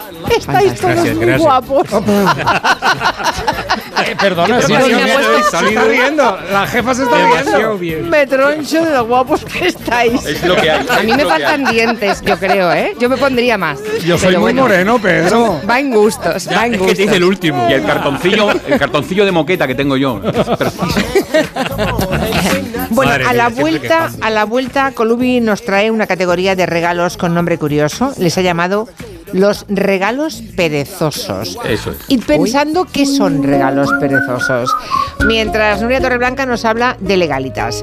Em, si dices que el número al que más llamas es el de legalitas, se puede creer, ¿eh? porque hay abogados que ayudan a, mu- a muchísimas cosas. Hay un montón de asuntos legales del día a día que pueden resolver. Claro, y no, no puedes parar de llamar. Un día te ayudan a reclamar una factura, otro te redactan un contrato de alquiler, otro te asesoran en temas fiscales y tú eres ya de legalitas. Bueno, pues ya sabes, llama al 900 100 661 y siente el poder de contar con un abogado siempre que lo necesites. Y ahora, por ser oyente de Onda Cero, ahórrate un mes el primer año. La canción que tarareabas era esta, Pepe Colubi. Exactamente. Ay, es verdad. Si se mueve, tú lo es. Toma ya. Déjalo, Déjalo. Déjalo bailar. Oh, soy Baltasar de Chamartín. No, señor. No, señor. Por Se lo cantará, se lo cantará Yolanda a Galicia. Por cierto, los oyentes también juegan con los nombres y dice eh, Martina, dice, es terrible, pero Sánchez podría decir que hizo de cuerpo un ministro. Madre mía. Ay, no, por favor. Una Qué presión esa. ¿eh?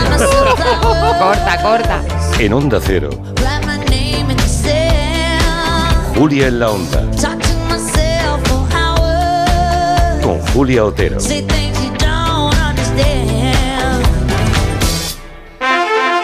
Si sientes que todo te va sobre ruedas y no quieres que ningún bache en el camino lo estropee, el seguro de coche de línea directa está hecho para ti. Además de ahorrarte una pasta, nunca te quedarás tirado, porque tienes coche de sustitución también en caso de avería. Cámbiate ahora y te bajamos el precio de tu seguro de coche sí o sí. Ven directo a lineadirecta.com o llama al 917-700-700. El valor de ser directo. Consulta condiciones. La vida es como un libro y cada capítulo es una nueva oportunidad de empezar de cero y vivir algo que nunca hubieras imaginado. Sea cual sea tu próximo capítulo, lo importante es que lo hagas realidad. Porque dentro de una vida hay muchas vidas y en Cofidis llevamos 30 años ayudándote a vivirlas todas. Entra en cofidis.es y cuenta con nosotros. Tienes 30 segundos para imaginar, para imaginarte el futuro, o como te gustaría que fuese, para imaginarte el mundo, el tuyo, o el que heredarán las generaciones que llegan, un mañana en el que podamos hacer que las cosas sucedan. Imagínate lo que quieras, lo que te emociona, lo que podremos lograr. Si en los últimos 100 años la tecnología nos ha permitido conectar como nunca la vida de las personas, imaginémonos todo lo que seremos capaces de hacer en los próximos 100. Telefónica, imaginémonos. Es por ti que has cambiado tanto. Tus gestos épicos inspiran a Zurich Seguros a ser mejores. Por eso, ahora por ser cliente de Zurich, con el seguro de hogar, tu mascota también estará protegida. Infórmate en zurich.es y contrata tu seguro de hogar. Hagámoslo épico. Zurich. Oye, Alberto, ¿tú tienes alarma? Sí, la de Securitas Direct. ¿Y qué tal? Es que estamos pensando en ponernos una. En mi bloque la está poniendo todo el mundo. Y me preocupa que si vuelven a robar, entren en mi casa. Ni te lo pienses. Por lo que cuesta, merece la pena vivir tranquilo. Protege tu hogar frente a robos y ocupaciones con la alarma de Securitas Direct. Llama ahora al 900-272-272. Más que 60 consigue un sexy 60% de descuento en tus nuevas gafas. Infórmate en soloptical.com. Soloptical, solo grandes ópticas. En cofidis.es puedes solicitar financiación 100% online y sin cambiar de banco. O llámanos al 900 84 12 15. Cofidis, cuenta con nosotros.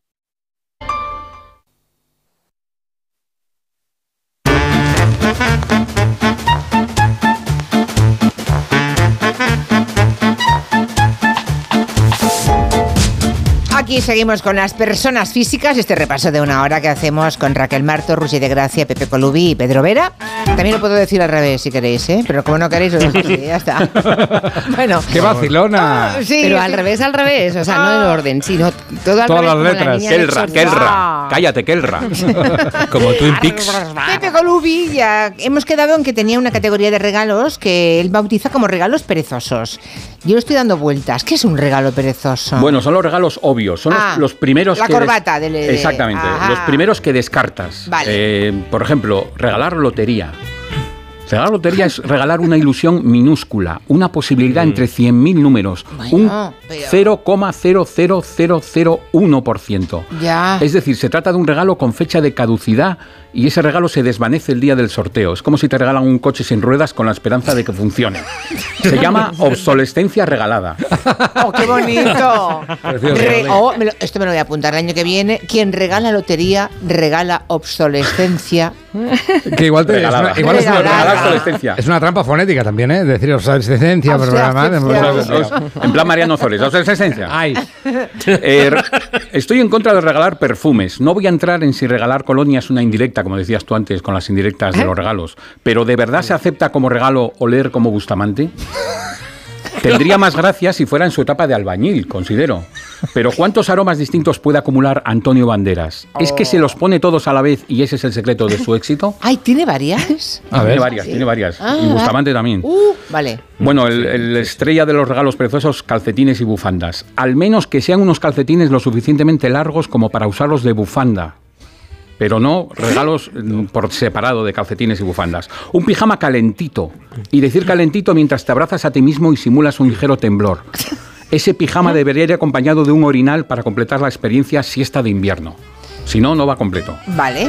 Y por último, las velas aromáticas. Vamos a ver, ¿estamos preparándonos para el gran apagón o qué? Cuando lleguemos al apocalipsis lo haremos envueltos en aroma de vainilla o en el peor de los casos, en esencia íntima de Whitney Paltrow. Hay velas de Whitney Paltrow. Bueno, Hay velas sí. con olor a la intimidad de Whitney Paltrow. Muy profundas. Vale, vale, vale. Pues a mí me gustan las, las velas olorosas. A mí me gustan. Bueno, depende. Depende Bueno, claro. Pues para ti ¿Cuántas- todas. Ya, vale, vale, vale.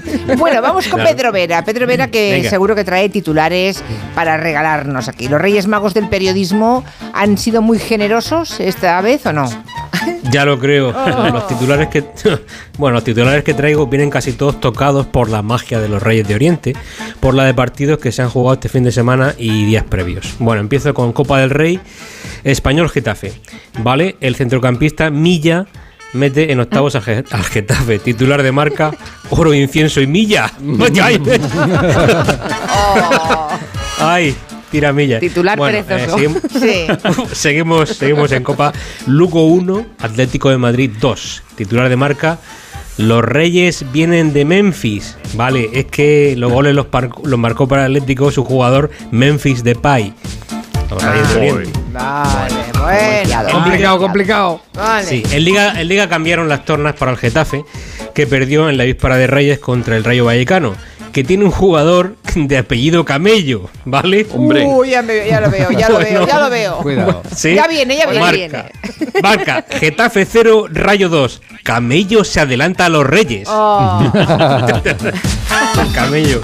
Bueno, pero aún hay más porque en el desarrollo de la noticia escriben con la colaboración del paje Figueroa Vázquez, el árbitro, que repartió carbón rojo al Getafe, se ve que expulsó a un jugador. Ajá. Bueno, todos, muy todos, navideño. todos los clichés. Uy, todos. Todos los clichés. Bueno, también, también en Liga, victoria in extremis del Barça contra Las Palmas. La chavineta va a tener que ponerse cadenas en las ruedas de este invierno. Bien, porque el entrenador de Las Palmas se llama eh, García Pimienta. Titular de Flashcore. Al Barça casi se le atraganta la pimienta, pero termina tocando las palmas. O sea, más obvio imposible. Por Qué favor. enredoso. Qué enredoso, bueno. Y cierro, cierro con la Copa Inglesa, la- no sé cómo se llama, la Copa Inglesa de allí, de la Copa, la CUP. Bueno, que también se está. No, la CUP no, perdón. La que también CUP se es está otra jugando cosa. estos días. Es otra cosa, sí.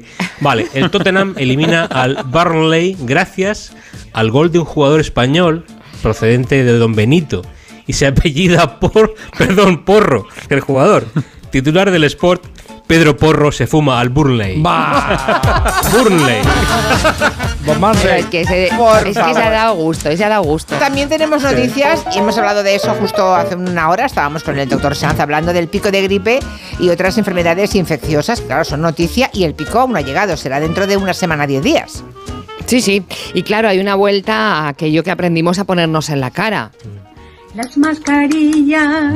Oh, Tan, tan, tan, ¡No! Que en, la, en la- sí, que en la reunión del Consejo Interterritorial, ya sabes que no ha habido acuerdo en- entre las comunidades, pero hoy la otra noticia es lo de la autobaja responsable.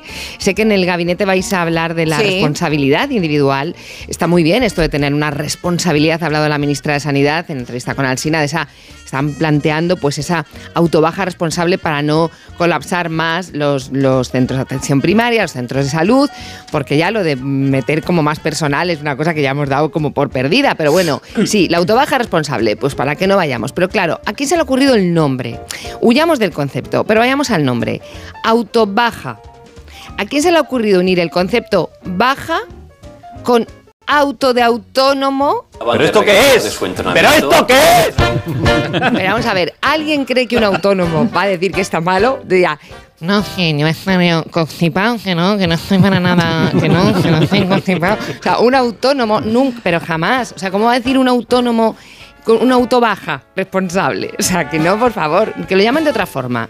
Pero que no lo llamen matrimonio, por favor. Vale. Lo llamen, por favor. Por cierto, Antonio Banderas, perfumes 10.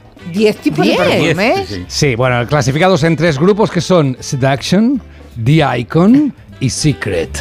Yo me acuerdo de Diablo. Y Ay, Diablo. Diablo, eh, ya no Diablo. Diablo. Eh, un Ah, di- sí. Se giraba la chica y decía, es un diablo. Sí, ya una no pro- existe diablo. salía Bueno, yo no una, lo veo. Sí, una propia que hacía, es un diablo. Es un diablo. Pero no era de él, ¿no? ¿O sí? Diez colonias, pero eso es para despistar. Claro. Pues sí, sí, Eso es si cuando las llego a sumas casa, todas. Cuando arribo a la casa. Ah, Seduction. Eco. Pero ya estamos en rebajas, ya estamos en rebajas y hoy hemos visto la imagen, bueno, hoy no, ayer ya, porque Ayer, ayer, dom- sí, sí. ayer aunque era domingo, era día 7, día de rebajas. Mira todo cómo lo abierto. sabe, mira cómo lo sabe. Es que fui de rebajas. Ah, ah. Amigo. Ah, claro, Pero claro. solo a mirar. ¿Fuiste de rebajas? No, a comprar. Ah. Yo compro. ¿En claro. serio?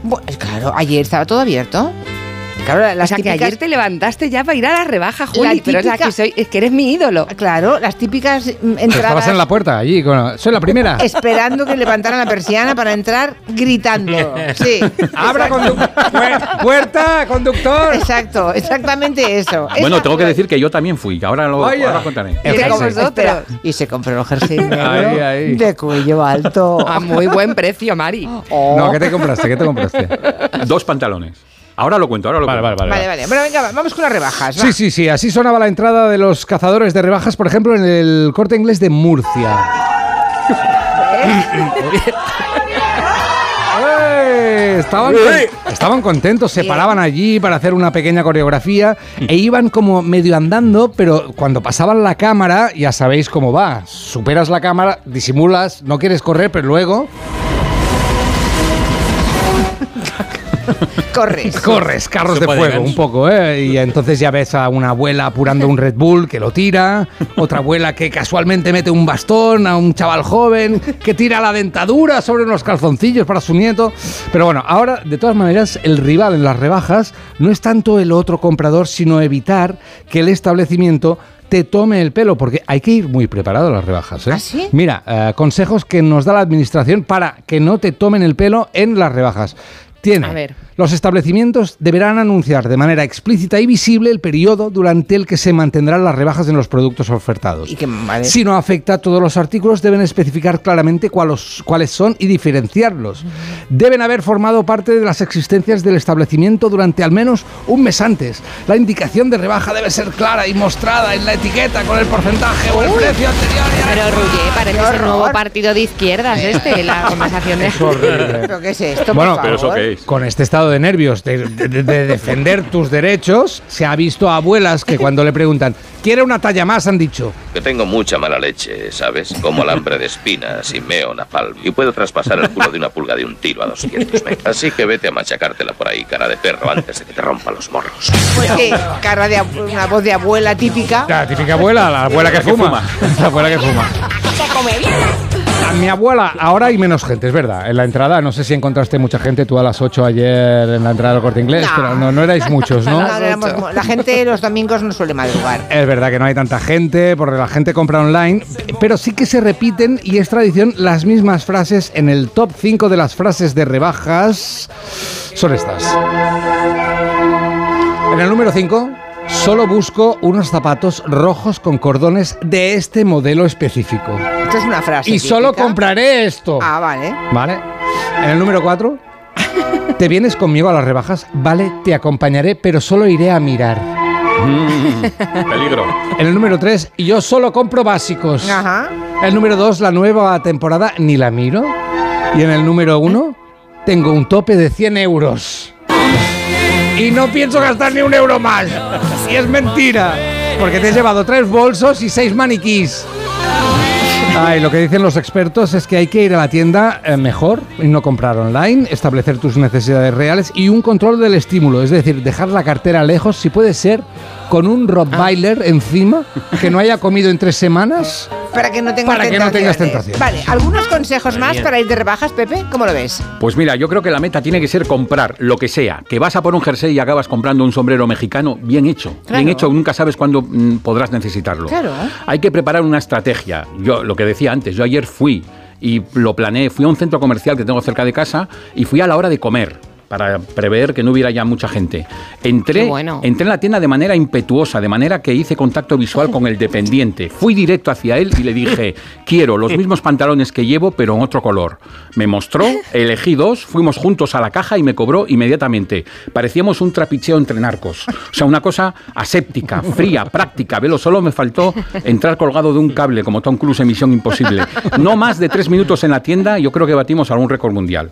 Los clientes en las rebajas controlan con el reojo disparado y hacen que miran etiquetas mientras atisban con el rabillo lo que se prueban los demás. Como que les da rabia que alguien encuentre chollos. Yo he llegado a acercarme a alguien que está probándose un jersey eh, o, lo que sea delante de un espejo, me acerco por detrás, le miro a los ojos y digo, no. No te queda bien. Y me voy. Me voy sin, sin quererlo yo, sin comprarlo ni nada. ¿Me haces eso a mí? Pero, pero ¿Que causa inseguridad. 10 ¿eh? de la mañana? Hombre, tú Que llegue un desconocido y te diga, no, No. y se vaya y, y te queda ahí el regomello. A, yo me- hago lo a mediados contrario, de, yo animo a todo el mundo a comprar. A mediados de las rebajas las tiendas parecen supermercados en el estarradio de Kiev. Poca mercancía, gente deambulando sin rumbo y precios que cuelgan de estanterías vacías. No te desanimes, busca el chollo y no desesperes si no hay prendas de tu talla. A veces parece que todas las personas de tu estatura han pasado antes por la tienda. Y si algo te queda pequeño, cómpralo, que este año sí que vas a adelgazar. Ah, No, trampa, trampa. Es verdad, ¿eh? Todos, yo conozco gente con pie, por ejemplo, del 37 al 41, ¿vale? Y todo el mundo te dice, mi número es el que primero vuela. No encuentro Exacto. nada en rebajas. Da igual que tengas el 37, el 40, el 39. Todo el mundo piensa que el suyo es el mayoritario. Luego te es que dicen, el mío vuela, el 8 Ya. vuela, Julia. Ya, no, ya te lo digo yo. El 40 es el que vuela, que es el mío. No, pero ¿Tú luego te dicen números que no, 40? que no tienen, números altos que no tienen, y luego van al almacén y dicen, no, pues no nos queda. Ya. Es el truco para saber que tienen stock siempre. Bueno, y la selección de marketing saludable, Pedro Vera, para Sí. corregir So- excesos navideños, a que tenemos algo. Sobre todo eso, saludable. Bueno, yo no sé cómo, cómo hay de propósito de año, ya me hago una idea, pero si uno de ellos es apuntar al gimnasio para bajar esos kilillos de más, hoy no soy vuestro hombre, lo siento. Bueno, Vaya. durante estas vacaciones he hecho bastante trabajo de campo. Por ejemplo, el otro día estaba yo paseando por un centro comercial de Murcia y me topé con una bocatería aparentemente española a pesar de su nombre, que es la Boca Telía. Uy, ay, ay, la boca te lía. Bueno, en la ciudad condal, salgo de Murcia ya, tenéis un bar de tapas cuyo logotipo es un pato con el rótulo Pato Mar Algo. No. Hombre. Oh, Para tomar encanta, algo. Para tomar algo, pero me encanta. Está guay, está guay. Pa' este me gusta. algo. ¡Qué rabia! Me encanta. Vale. pato, Vámonos pato. para la ciudad del Pisuerga. En Valladolid, un bar para gourmets del sabor y de hinchárselo pavo a la vez. Se llama Paladar y Tomar. No. Sí, paladar y tomar. Eh, Es bonito, islas afortunadas. sí. Eh, vámonos a, la, a Tenerife. En Tegueste tenemos una bocatería para gente inteligente que ama los pepitos de lomo. Se llama bocatería Lomo Sapiens. Ese sí, ese sí. Es muy Este bueno, sí, ¿eh? Muy bueno. Qué rico. Sí. Ey, en Estados Unidos, eh, por incre- increíble que parezca, han abierto una hamburguesería vegana. Sí. Y se encuentra en el estado de Nevada. Ajá. Y por ello no podía llamarse de otra manera que restaurante vege- vegetariano y vegano Las Vegans. Las Vegans, en el estado de Nevada. Recordemos. Todo ¿no? queda en Las Vegans. Sí, todo queda. Los Michelines no. Bueno, también en el continente americano, algo más al sur, tenemos una- un restaurante que sería, ¿qué sería? En Cuenca. Cuenca, Ecuador, ¿vale? Sí. Llamado Queso te sirva de experiencia. Más que una amenaza- amenazador. Qué bueno. Bravo, bravo, bravo. Eh, ¿no? ¡Qué Ay, bueno, para, Hay que apuntarse. para los... Hay que, ver, hay que ir algún día a todos esos lugares, ¿eh? Sí, y haces una foto. hacer una tournée. ¿Qué más? Para los abstemios traigo un agua de manantial adquirible en supermercados, cuya botella tiene una etiqueta que te mete el siguiente rollo. He salido de un bonito manantial para venir a un supermercado. Si esto no es salir de la zona de confort, yo ya no sé qué más hacer. Espérate, ¿Todo y eso no, y no cabe? termina ahí. Sí, y, y por detrás sigue. Han hecho falta 10.000 años para que disfrutes de un agua así. Vale. Esto me recuerda a la sal del Himalaya, ¿eh? cuya etiqueta te dice que ha sido obtenida de montes milenarios y letra pequeña que te caduca en seis meses. O sea, ¿Cómo puede ser? ¿Cómo puede ser eso? No puede ser. Dale Bueno, y termino. todo.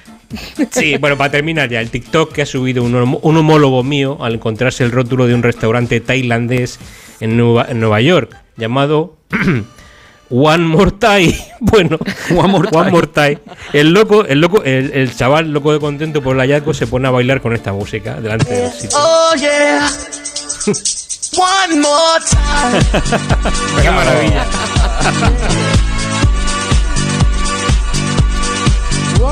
Time. Pero ¿no os apetece abrir un negocio para ponerle un nombre? Así, no sé, Yo ¿qué sí. sería de mí sin ti? Podríamos hacer Pero jugándonos el dinero de otro, ¿no? Sería. Claro, claro, claro. Sí, sí. Y cambiar el nombre cada siempre. mes, pues ya para hundirse del todo. Una marquesina de estas, ¿no? Eléctrica, o sea, Sí. Bueno, Que queridos vaya ahí míos, se acabó el tiempo de las personas físicas. Mañana, Ay, qué mañana no pena. volvéis, pero. Oh, sí, es verdad. Se me ha hecho muy corto, ¿eh?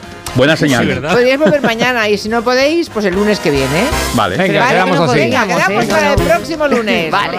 Adiós, Raquel, Pedro, Adiós. Pepe, Ruche. Adiós. En Lowy somos más cañeros que nunca, porque te traemos nuestra mejor ofertaza. Fibra y móvil 5G por solo 29,95, precio definitivo. Si quieres ahorrar, corre a lowy.es o llama al 1456. En CEPSA todos nuestros clientes son de 10. Por eso seas particular o profesional, tenemos una promo de 10 para ti. Únete a CEPSA Go o a esta resa en CEPSA y te damos 10 euros de regalo de bienvenida. Y si ya eres cliente, ahorras 10 céntimos por litro en tus repostajes. Ven a CEPSA y llévate ya tus 10 euros. Consulta condiciones en cepsa.es.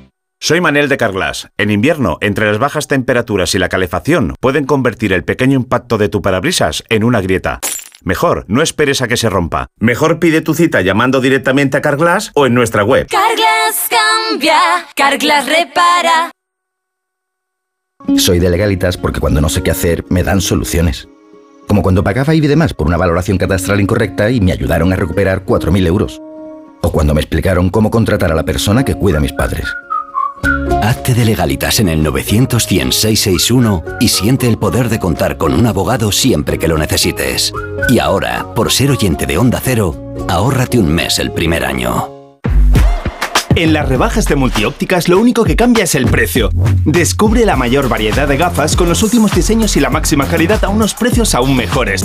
Dos gafas Mo graduadas con antirreflejante por 89 euros o dos Mo progresivas de alta tecnología por 189 euros. Solo en multiópticas.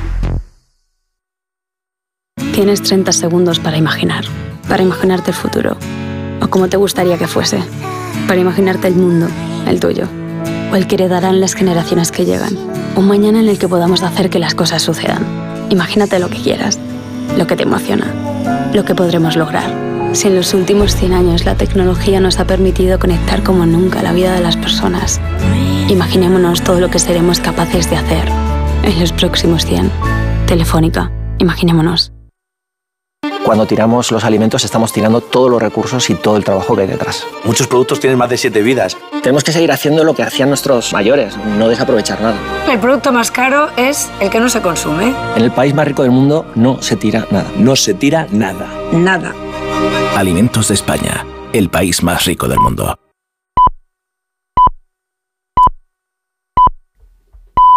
Son las 6 de la tarde, las ci- Tu radio.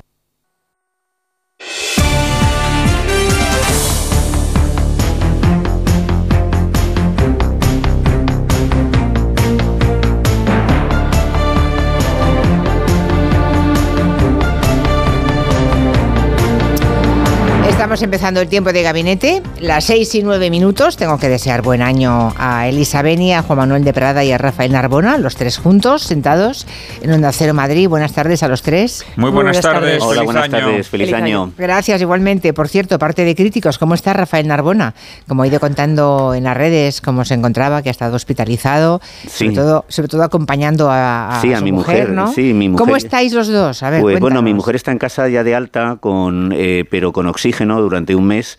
A ella le diagnosticaron una neumonía bilateral con principio de sepsis y un poco de insuficiencia renal, o sea, un cuadro muy agudo. Muy, sí, sí. Y entonces estuvimos desde el día 25 del día de Navidad hasta el día 2 que le dieron el, el alta. Yo he tenido el mismo, los mismos virus, dos tipos de gripe A.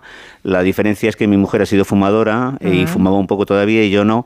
Y yo creo que por eso a mí no me ha evolucionado a, a neumonía. Pero yo sí quiero decir que hay una auténtica epidemia, porque en HM San Chinarro, el día 31 había 750 personas en urgencias Madre con problemas respiratorios. O sea que esto ya es algo más que una, una gripe más.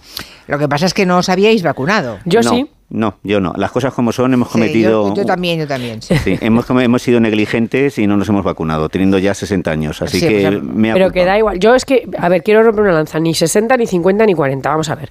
Si la gripe, aunque no te vaya a matar, te va a tener tres días. Yo tengo un, un compañero, un periodista que conozco, que tiene 28 años y lleva tres días con unos dolores musculares en casa, hecho polvo, ¿vale? Me escribe y me dice, porque, eh, no puedo ir al general, me duele mucho. tal". Digo, vamos a ver, ¿pero qué cuesta ponerse una vacuna que es esterilizante?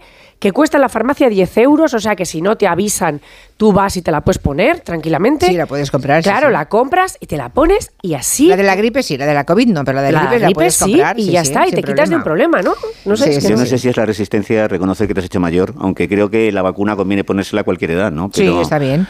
Por ejemplo, los niños, eh, hay un porcentaje muy elevado de bebés hasta seis meses que este año le han puesto una vacuna para la ah, para la bronquio- bron- bronquitis, se llama, Sí. ¿no? Broncoliosis. Broncoliosis. Y bronquiolitis, bronquiolitis, vale. Y la verdad que es un tipo de virus que a los bebés les, eh, les perturba muchísimo y eh, a diferencia del año pasado, este año hay muchísimos menos ingresos de bebés, ¿no? Cuando hay comunidades que les han vacunado eh, casi el 85%. O sea que bien, pero bueno. Sí, ha sido un gesto de irresponsabilidad, ¿no? Así que ya que vamos a hablar de Sí. este tema, pues eh, mi mujer Sí. y yo hemos sido un poco irresponsables. Sí, pues eso es, va va un poco ligado con lo de hoy. De Prada no dice nada, ni se ha vacunado ni piensa, ¿o sí? Yo ni me he vacunado ni pienso, naturalmente. Yo confío plenamente en mi, en mi sistema, sistema inmunológico, inmunológico, y sí. a fecha de hoy todavía no me he cogido ni un catarro este año. Ya, bueno, pues nada. No, a mí tampoco, pero bueno, eh, toquemos madera, que, siga, que sigas así, pero no estaría de más, ¿eh? Pero bueno, vamos a hablar de- del tema de la, precisamente de la, de la autorresponsabilidad, de la responsabilidad individual. En tiempos de tanta santificación de la libertad individual, que es un derecho, obviamente, también queremos hablar de un deber que yo entiendo que va asociado, va parejo con esa libertad y se habla mucho menos de este otro. Quizá porque eso incomoda más, porque ya es un deber, no es un derecho. Me refiero a esa responsabilidad individual. Y la pregunta que planteamos hoy eh, viene de lo político, pero lo llevamos al terreno de lo filosófico, es si nos educan para tener esa responsabilidad individual y la importancia que tiene como bien social.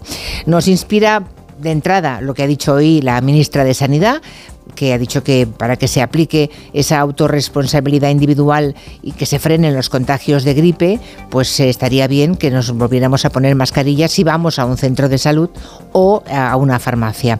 Y de todo eso hemos sacado el concepto este de responsabilidad individual. Asun Salvador, buenas tardes y feliz año. Igualmente, hola Julia, buenas tardes. Sí, hoy se ha reunido de forma extraordinaria esta mañana a petición de la ministra Mónica García el Consejo Interterritorial de Sanidad para unificar criterios y coordinar medidas ante este repunte de virus respiratorios que estáis comentando, que han vuelto a poner en jaque a las urgencias hospitalarias y sobre todo a la atención primaria. Y antes de esa reunión ha estado aquí en Onda Cero y la ministra ha hecho una propuesta al margen del orden del día de la reunión que iba de mascarillas. Ella ha hecho una propuesta de la que llevamos hablando todo el día, es que los pacientes autojustifiquen sus enfermedades leves sin necesidad de que tengan que pasar por el ambulatorio para que el médico les firme el parte de, de baja de tres días. La propuesta, como decía, se la ha contado aquí en, en Onda Cero Alsina. Esto es una demanda, insisto, eh, histórica de atención primaria, de los profesionales de atención primaria, y que ya hay varios países que la han puesto en marcha y obviamente pues funciona y es eficaz, y es eficaz para descolapsar,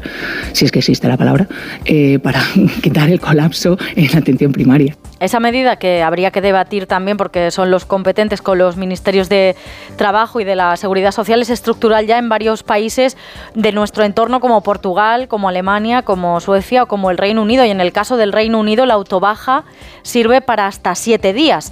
Aquí en nuestro país hay sindicatos que creen que no es la solución a los problemas de la primaria, que hay que descongestionarla, no solo en lo que hace al tema de las bajas.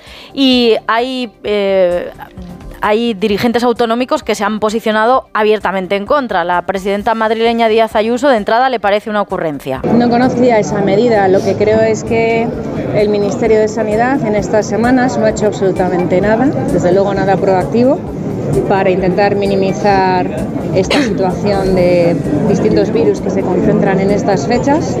Se vuelve de vacaciones y se intenta llamar la atención con medidas que muchas veces son ocurrencias para demostrar quién manda y quién está ahí, pero desde luego no quién se pone en mano de, de dificultades que, que se han estado trabajando desde las comunidades autónomas. Las sociedades médicas sí que están a favor de lo que plantea la ministra Mónica García. De hecho, hacen cálculos y estiman que serviría esa autobaja para rebajar en hasta un 20% las consultas de atención primaria. Argumentan que no tiene ningún sentido sacar a un paciente de la cama, que a lo mejor tiene gastroenteritis o cualquier otra enfermedad y no se puede mover de casa para ir a hacer un trámite burocrático al ambulatorio.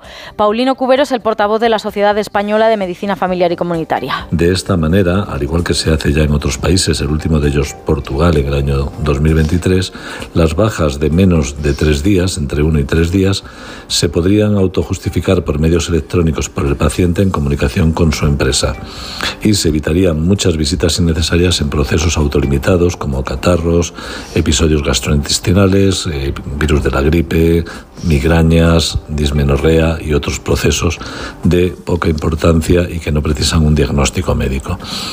De lo que sí que se ha hablado en esa reunión extraordinaria entre gobierno y comunidades autónomas de hoy es, como decíamos al principio, de mascarillas, que era el orden, era el, tema esencial en el orden del día. Varias comunidades autónomas como Cataluña, la Comunidad Valenciana y Murcia ya volvieron a decretar la semana pasada la obligatoriedad de llevarla en centros sanitarios y sociosanitarios y hay otras comunidades como La Rioja, Asturias, Galicia, Castilla y León, Navarra que prefieren que sea solo una recomendación apelando, y volvemos al inicio de este gabinete, a esa responsabilidad individual de cada cual. Pues nada, en lo de las ocurrencias de la señora Ayuso es curioso, porque es que la sanidad, señora Ayuso, está transferida, o sea, le pertenece a cada uno de los presidentes y consejeros de sanidad de, las diferentes comunidades autónomas, ¿no? Lo digo porque, claro, hablar de que viene del gobierno de vacaciones y que ahora se toma. No, no, es que está transferida y depende de cada uno de los gobiernos autonómicos, Ah, por no dar por bueno todo lo que dicen, ¿no? Y que la ocurrencia le parece a ella una ocurrencia cuando las sociedades médicas, los que saben, dicen que está bien. ¿eh? También hay que decirlo, así nada más empezar. Bueno, eh, ¿qué valor se le da a la autorresponsabilidad? ¿Nos educan para ella? Mm, ¿Quién quiere empezar? A lo mejor mm, Rafael Narbona, desde el punto de vista más filosófico, ¿no? Mm, Bueno, yo recuerdo cuando era profesor de instituto y que todavía existía la posibilidad de tomarse una baja de tres días sin tener que, ju- que justificarlo médicamente, que a mí me parece una muy buena idea lo que ha propuesto la ministra y luego y los comentarios de Ayuso me parecen ocurrencias, no ideas, que es una cosa que suele ser muy habitual en ella. Eh, pero lo que sí quería es eh, contar un poco mi experiencia y es el hecho que cuando tú podías autojustificar una baja, desgraciadamente a veces se producían abusos. Y yo recuerdo días enteros donde a lo mejor un grupo, una clase que no tenía ningún profesor. Luego, cuando se cambiaron con Esperanza Aguirre las normas y había que justificarlo todo, pues se producían situaciones injustas, donde había profesores que iban incluso enfermos y además eh, transmitiendo pues los virus a sus alumnos. Eh, como en todo, en esto hay que buscar pues una medida equilibrada. Yo sí estoy a favor de que se autojustifiquen las bajas, y, pero las bajas solo serán eh, necesarias y justas cuando haya responsabilidad.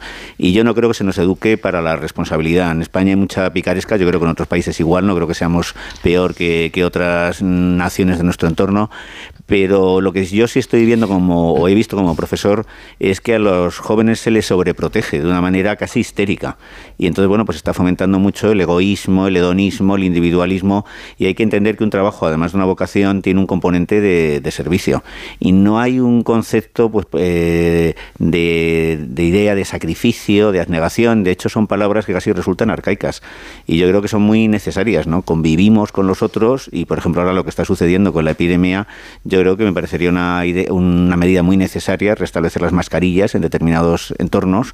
Y en último término, esto ya es una cuestión de modelo social. No, no creo que se nos eduque para ser responsables, sino más bien para ser eh, egoístas e insolidarios. Pero claro, libertad sin, digamos, la parte del haber sería la libertad, pero en el debe está la responsabilidad. Sí, si no hay responsabilidad, la libertad en que se convierte, ¿no? Claro. Dice aquí un oyente que no estamos en absoluto eh, educados para la responsabilidad individual, dice Raquín. Necesitamos o a la Guardia Civil o a los inspectores laborales o a Hacienda. Y si no me creen, acaba, véase la velocidad a la que conduce muchísima, muchísima gente. Y las multas que se ponen.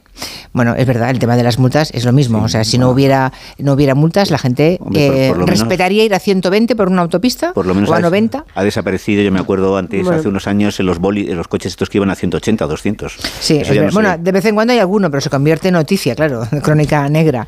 ¿Qué valor damos a la, a la autorresponsabilidad, Juan Manuel? Bueno, vamos a ver. En primer lugar, eh, yo creo que cuando se analizan estas cuestiones eh, se parte de una premisa errónea, que es una consideración equivocada de lo que es la naturaleza humana, ¿no? Esto la teología lo explica muy bien mediante el dogma del pecado original. Eh, si prescindimos de este dogma no entendemos nada, porque pensamos que podemos ser como ángeles, que podemos ser perfectos, eh, y esto no es así. Esto no es así. Eh, creo que apelar a la autorresponsabilidad para que la gente eh, no vaya al trabajo y se tome una baja de tres días es invitar al, al fraude, es invitar a que la gente se escaquee. Vamos a ver, siguiendo Pero a lo los ¿eh? médicos... Lo hacen en Portugal, Alemania, Suecia y Reino Unido. En Reino Unido, siete días. yo- ¿En qué somos diferentes? Si es la condición humana primigenia.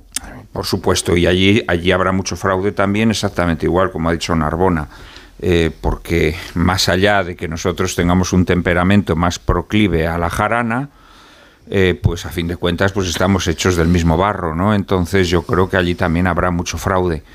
Eh, vamos a ver, lo hay incluso mm, con médicos dando bajas, es decir, hay muchas personas que fingen enfermedades o que llegan a un grado de compadreo con el médico que les permite obtener bajas o prolongar bajas. Eh, yo creo que sin, sin, sin, sin la baja médica, pues evidentemente esto eh, va a crecer. Esto es así, esto es así. Pero es que además yo creo que el concepto de libertad que se ha impuesto en, la modernidad y muy específicamente en nuestro tiempo es un concepto eh, dramáticamente adverso a la posibilidad de que uno eh, tenga conciencia de los límites de la libertad. Porque la libertad es un movimiento. Ese es el fondo del tema Y que el, estoy y el planteando. movimiento ¿eh? se define por la dirección, el hacia dónde. Exacto. Cuando en un movimiento no determinas la dirección, ese movimiento se convierte en un movimiento enloquecido. Y yo creo que el problema del, del concepto de libertad que se ha asumido en nuestra época es que no se determina la dirección. Entonces, cuando tú no determinas la dirección, luego a las personas es muy difícil que trates de generar en ellas una responsabilidad.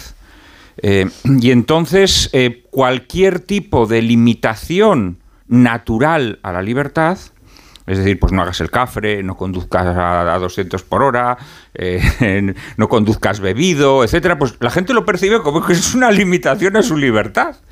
¿eh? Es una libertad. a a- claro, esto, esto efectivamente es demente, pero esto es una cosa que está muy metida en el concepto de libertad que tenemos. Luego, por otra parte, también enlazando con algo que ha dicho Narbona, pero proyectándolo sobre, sobre pues, las medidas preventivas, ¿no? Vamos a ver.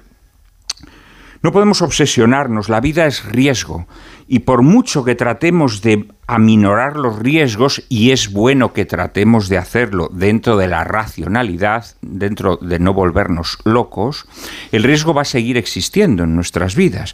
Es decir, no aspiremos a impedir que, las, que los virus se transmitan, no aspiremos a vivir sin catarros o sin gripes, porque esto es también quimérico, del mismo modo que no se puede partir de un concepto erróneo de la naturaleza humana y pensar que somos ángeles, tampoco se puede partir del concepto de que en la vida podemos vivir en la asepsia más absoluta, ¿no? Entonces yo creo que si lográsemos eh, redefinir un poco nuestra visión de la libertad y de la naturaleza humana, pues tal vez estas medidas se podrían ir poniendo en marcha, por supuesto, sabiendo que va a haber pues muchas recaídas, muchos fallos, muchas quiebras inevitables, ¿no? Pero yo creo que sí, que es muy importante porque la vida comunitaria, la vida en comunidad exige naturalmente que tengamos conciencia de los límites de nuestra libertad. de eso hablan algunos, algunos oyentes. ¿eh? Por ejemplo, la libertad individual es lo opuesto a la responsabilidad individual, cuando los individuos no han sido educados en ser conscientes de que vivir en comunidad implica atender a lo común antes que a lo propio. Solo hay que caminar por la calle para ver la falta de civismo. Elisa, te toca. Sí. Eh, a ver, yo creo que hace 15 años o 20 años no hubiéramos hecho un gabinete como este. Eh, porque, Es hace, posible. porque hace 20 años eh, había unos métodos de coerción social. Yo, más que responsabilidad individual, hablaría de responsabilidad social, porque es una responsabilidad tuya hacia la sociedad en la que vives. Eh, y y, eh, había unos métodos de coerción soft que no eran las leyes, que no era la Guardia Civil, que uno de ellos era la educación. Eh, y era, digamos, el reproche social. Es decir, si tú te echabas un lapo en mitad de la calle, pues hombre, todo Dios te miraba mal. ¿eh? Es decir, era una cosa eh, antihigiénica y además mal vista. Eh, yo el otro día me estaba dando unas mechas y la peluquera que me estaba dando el color estaba, en fin, moqueando, tosiendo, en fin, y a la vista de que se me acercaba, porque claro, esto son, son cosas que se realizan cerca de la cabeza de la persona, tuve que ponerme yo la mascarilla, ¿de acuerdo? Yo vi que tenía en el bolso una mascarilla y me la puse. Eso, hace 15 o 20 años hubiera servido de indirecta para que la propia peluquera se diera cuenta de que estaba actuando mal eh, que me estaba poniendo en riesgo y, que, y ponerse una mascarilla, o bien que su propio jefe le hubiera dicho, oye, estás enferma, trabaja con los clientes con una mascarilla. Pero ahora ya eso no sucede. Y, es algo que tiene que ver eh, pues con, esa pérdida de valores y con la pérdida de lo que podríamos llamar las virtudes republicanas, una de las cuales es el civismo, que está totalmente eh, desprestigiado y que no tiene nada que ver ni con la religión, ni con, en fin, ni con nada, sino sim- simplemente es una virtud republicana. Así que para todos los que tan republicanos se creen, pues que repasen cuáles son las virtudes de la civilidad republicana, que pasan por tener en cuenta, porque no se trata tanto, como decía Juan Manuel, de que no, que- no queramos exponernos, no, se trata de no arriesgar tú al otro a sabiendas de que, de que positivamente le puedes contagiar, porque tú sabes que estás enfermo. Eh, vamos a la, a la epidemia del SIDA, acordaros eh, de, de los grandes brotes del, del SIDA, ¿no? Eh, ¿A quién se le ocurre pensar? Y hemos tenido, y ha, y ha habido mm, incluso eh, procedimientos judiciales, pero también mm, graves temas morales de- del hecho de, a sabiendas de que tenías un virus que entonces era incurable y que provocaba males que podían conducir a la muerte, eh, eh, tener relaciones sexuales con una persona sin preservativo, a sabiendas de que le estabas exponiendo a la muerte, eh, en fin, eh, nadie dudaba de que eso no se podía hacer éticamente. Es decir, que nadie éticamente, que hacer eso era un mal, era, formaba parte de una maldad, es decir, de, de- de algo que era perfectamente reprochable, incluso al final pen- penalmente, porque era poner en riesgo a esa persona. Sí, se convirtió en delito cuando se hacía deliberadamente. Claro, y acordaros que también cuando te iban a atracar era lo de o me das la cartera o te pincho con la jeringuilla que tiene SIDA. Acordaros de esto. Bien. Sí, perfectamente. Esto es. Entonces, ahora, eh, después de haber pasado una pandemia en la que han muerto cientos de miles de personas en todo el mundo, eh, debíamos de ser más conscientes de que los virus están por ahí y que a todo el mundo no le sientan igual. Eh, está el compañero Narbona que ha dicho póngame una muestra de todos los que haya, que yo me los llevo todos, se ha contagiado de todos. Eh, y, hay personas a las que eso, por su, naturaleza, sus enfermedades previas, etcétera, pues les causa más extorsión que a otras. Pero al que menos le causa, también le causa unos días de dolor muscular, de incomodidad y de no, y de no poder ir a casa. Entonces, digamos que yo aquí me apunto un poco a lo de, de Kinsey, ¿no? Es decir, que uno empieza asesinando y acaba por no saludar. Y entonces aquí hemos acabado por tirar, por tirar abajo eh, eh, principios muy básicos de las relaciones entre los seres humanos y bueno, pues acabamos pues contagiando los virus y pensando que podemos ir tosiéndole a la gente ahí a sabiendas de que llevamos encima el COVID, la gripe, etcétera. Entonces, esto es una degeneración social, es una degeneración de la vida de la vida comunitaria en sociedad. Y de lo, a lo que deberíamos de tender no es tanto a eh, tener que prohibir todo lo que se haga, es decir, a que la única coerción que exista sea la coerción del Código Penal y a volver a poner en marcha coerciones sociales soft, que es que te reproche tu madre o tu pareja dónde vas si estás con gripe, ponte una mascarilla, a que te mire mal si, si estás tosiendo en público en una farmacia mientras esperas, te mire mal la gente y te sientas impelido a ponerte una mascarilla. Es decir, este tipo de controles que siempre han funcionado y que últimamente han desaparecido como pone el Salmo. Interesante ese Lo que punto pasa es de que yo creo que esos controles, Elisa, los creaban sociedades cohesionadas en, to- en torno a unos principios compartidos. Que eh, en- al final del todo, si se escarbabas, escarbabas, al final tenían una raíz religiosa. En el momento en que las sociedades se atomizan, eso cada vez es más complicado. Sí, es- en Más eso- complicado. Yo, por ejemplo, fíjate, hay una cosa que a mí me parece espectacular y ha ocurrido en muy poco tiempo. Yo viajo siempre en metro. Desde hace unos pocos años, no muchos, desde hace unos pocos años, eh, la gente ya no te deja salir del vagón antes de entrar ellos. Entran en estampida antes lo de, de que dejen tú salir antes de entrar, que era una máxima. Otra cosa, otra cosa, por ejemplo, que ha empezado a ocurrir desde hace unos pocos años, pero que cada vez es más frecuente, es que la gente en las aceras ya no respeta la derecha. O van de cuatro en fondo y no dejan pasar a Estas son cosas que parecen Sí. mentira. Son elementales, fíjate, de, de tráfico, de tráfico humano por la calle. Y esto ya se ha roto. Esto se ha roto en unos pocos años. ¿eh? La gente no saluda en los ascensores, no saludan en los vestuarios. O sea, a mí, a mí me, me ha pasado y lo hago conscientemente. Son generaciones más jóvenes, tú llegas al vestuario del, del jean y dices buenos días y no te contesta nadie. Entonces ya tienes que decir, os lo estoy diciendo a vosotras, ¿eh? que no me estoy saludando a mí misma. Bueno, yo, Claro, yo- es yo que es quería- así, es que es- se está perdiendo. Por eso digo que de las, de- empezamos asesinando y acabamos por no saludar, ¿no? Yo quería darle la razón en una cosa, en parte a Juan Manuel de Prada, y es en que mientras ha habido un fundamento, digamos, religioso, teológico, pues yo ha existido más la idea de que teníamos una obligación hacia el otro. A mí la idea del pecado original, en la que enfatizó mucho San Agustín, pues no me inspira mucha simpatía, pero sí la idea de que somos el guardián del otro algo que, lo que aparece en el relato bíblico, ¿no? De que tenemos la obligación de cuidar al otro. Y eso es algo que, por ejemplo, es el fundamento de la filosofía de Levinas, un filósofo judío al que yo admiro muchísimo.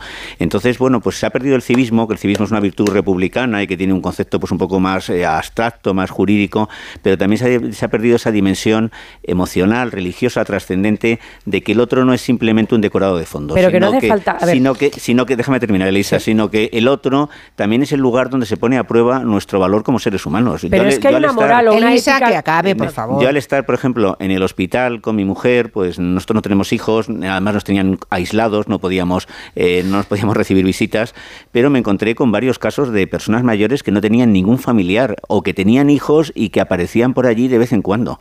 Entonces, a mí, aparte de que el civismo pues esté cada día más deteriorado, lo que me preocupa también es cómo se están destruyendo estos vínculos que eran de carácter familiar y también eran de carácter moral. El pensar que el otro no es un complemento, no es simplemente el decorado sobre el que escenificamos nuestras pasiones, sino que es el, el espacio donde se pone de manifiesto nuestra dignidad como seres humanos. A ver, pero hay una ética, que es lo que te quería decir, que es perfectamente laica, laica. Tú sabes que yo te lo he dicho, que yo soy muy kantiana. Entonces, actúa de modo y manera que la máxima de tu voluntad pueda ser elevada a ley de Universal, sí. universal.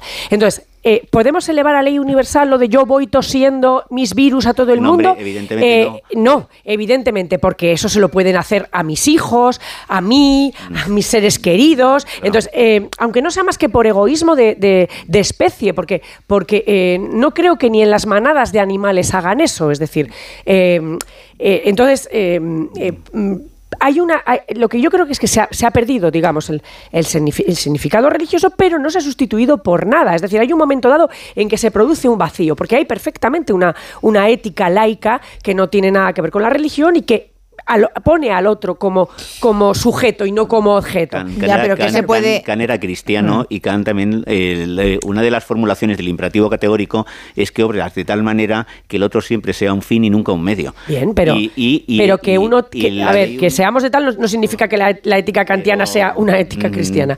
Pero quiero Mm. Sí, sí, decir sí que lo hay, es, sí lo es, sí. a ver, eh, bueno, pues os podéis, pero no, no creo que tenga sentido encegarse en que la Si única dices, forma si dices Diderot, no, no, Diderot no era pero- bien, pero que la, bueno, pues, sí pues, pues mira, predicaba las virtudes republicanas, como tú bien sabes, entre ellas el civismo eh, eh, y la fraternidad. No, ¿en, ¿eh? qué, en La- qué momento? La fraternidad. Un poco el asunto es en qué momento choca el civismo con la libertad individual. Es decir, eh, en, en- en tiempos de santificar esa Yo- yo sacrosanta creo que aparte- libertad, que puede ser libertad de tomar cervezas en una terraza, ¿eh? que así nos lo vendieron hace, hace tres años, ¿cómo es posible que el canto que los- apelar a la libertad acabe con el civismo? Pero yo creo que a partir de los 60. ¿Qué ha pasado? A partir de los 60, cuando se generalizó la idea esta de que la libertad por encima de todo y de prohibido prohibir, el mayo francés pues marcó un cambio cultural Ya, muy, muy importante. Y aquí yo en sí- España yo- no, yo- mucho sí, más bueno, tarde. pero llegó, pero llegó a lo mejor en los 70, en los 80, y bueno, pues yo recuerdo en los 80, pues la época de la movida, pues había que ser egoísta, insolidario, pensar en uno mismo, y yo creo que sí se ha producido un cambio cultural a partir de los años 60 que nos está llevando a sociedades cada vez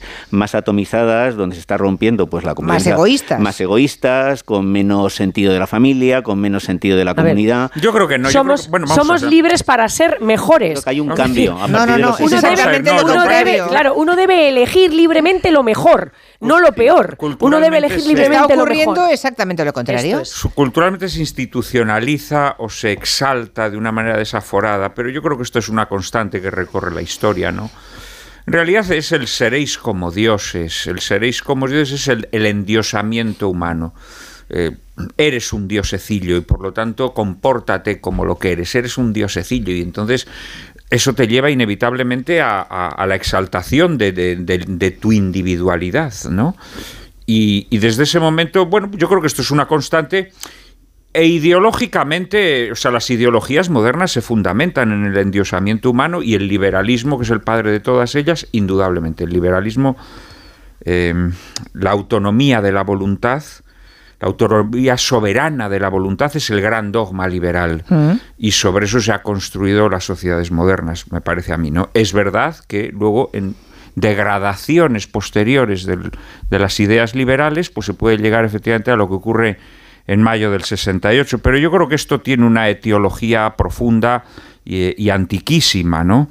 Eh, desgraciadamente. Bueno, pero entonces me das la razón que aunque sea una etiología, una etiología antiquísima y de, de hecho el arrancar del individualismo es casi en el Renacimiento cuando empieza a aparecer el hombre como, como individualidad, pero a pesar de eso la coerción social, es decir, el control social, eh, las, las normas de educación, en lo que estaba Sí, pero bien esa, o no, esa coerción social, Claro, esos, esos medios... eso es lo que ha desaparecido. Pero, Es- eso ese desa- medio pero es que ha de desaparecido el tejido que lo mantenía vivo. Te quiero decir, es que las familias están sí, pero- rotas, sí, no existen comunidades, no compartimos nada. Pero esos, esos niños que eh, y padres detrás de ellos que insultan y agreden a los profesores, por ejemplo. Hombre, el principio de esos, autoridad- el claro, esos pacientes que van a un centro de atención primaria y golpean o atacan a los médicos y Bueno, sanitarios. porque no hay una conciencia, no hay una conciencia de la superioridad de una persona, una superioridad en el sentido noble, de autoridad, ¿no? En el sentido etimológico de la palabra, autoritas. Autoritas. Supino del verbo augere, que significa hacer crecer, ayudar a crecer.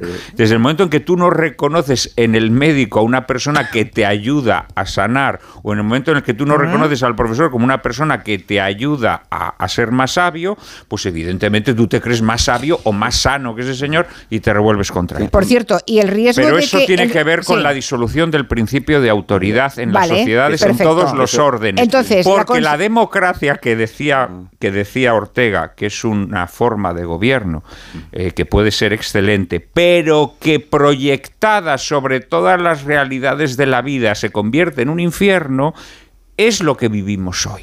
Y Por entonces cierto. tú no reconoces al profesor como una persona más Ajá. sabia que tú. Tú no reconoces al médico como alguien que sabe curar una enfermedad. Tú no reconoces a nadie como nada. Vale, pregunto, ¿la ausencia de autoritas es lo que hace que llegue el autoritarismo? Sí, hombre, yo creo que, mm, hombre, no sé si lo puede ser, pero yo quería decir como profesor que esto En las sociedades, por lo que estamos esto, viendo. Que esto co- comentaba Juan Manuel, se ha notado mucho en las aulas, sobre todo de secundaria. O sea, cada vez son más frecuentes las agresiones a profesores y bueno, yo he vivido situaciones que me da vergüenza repetir las contestaciones que me han dado algunos alumnos.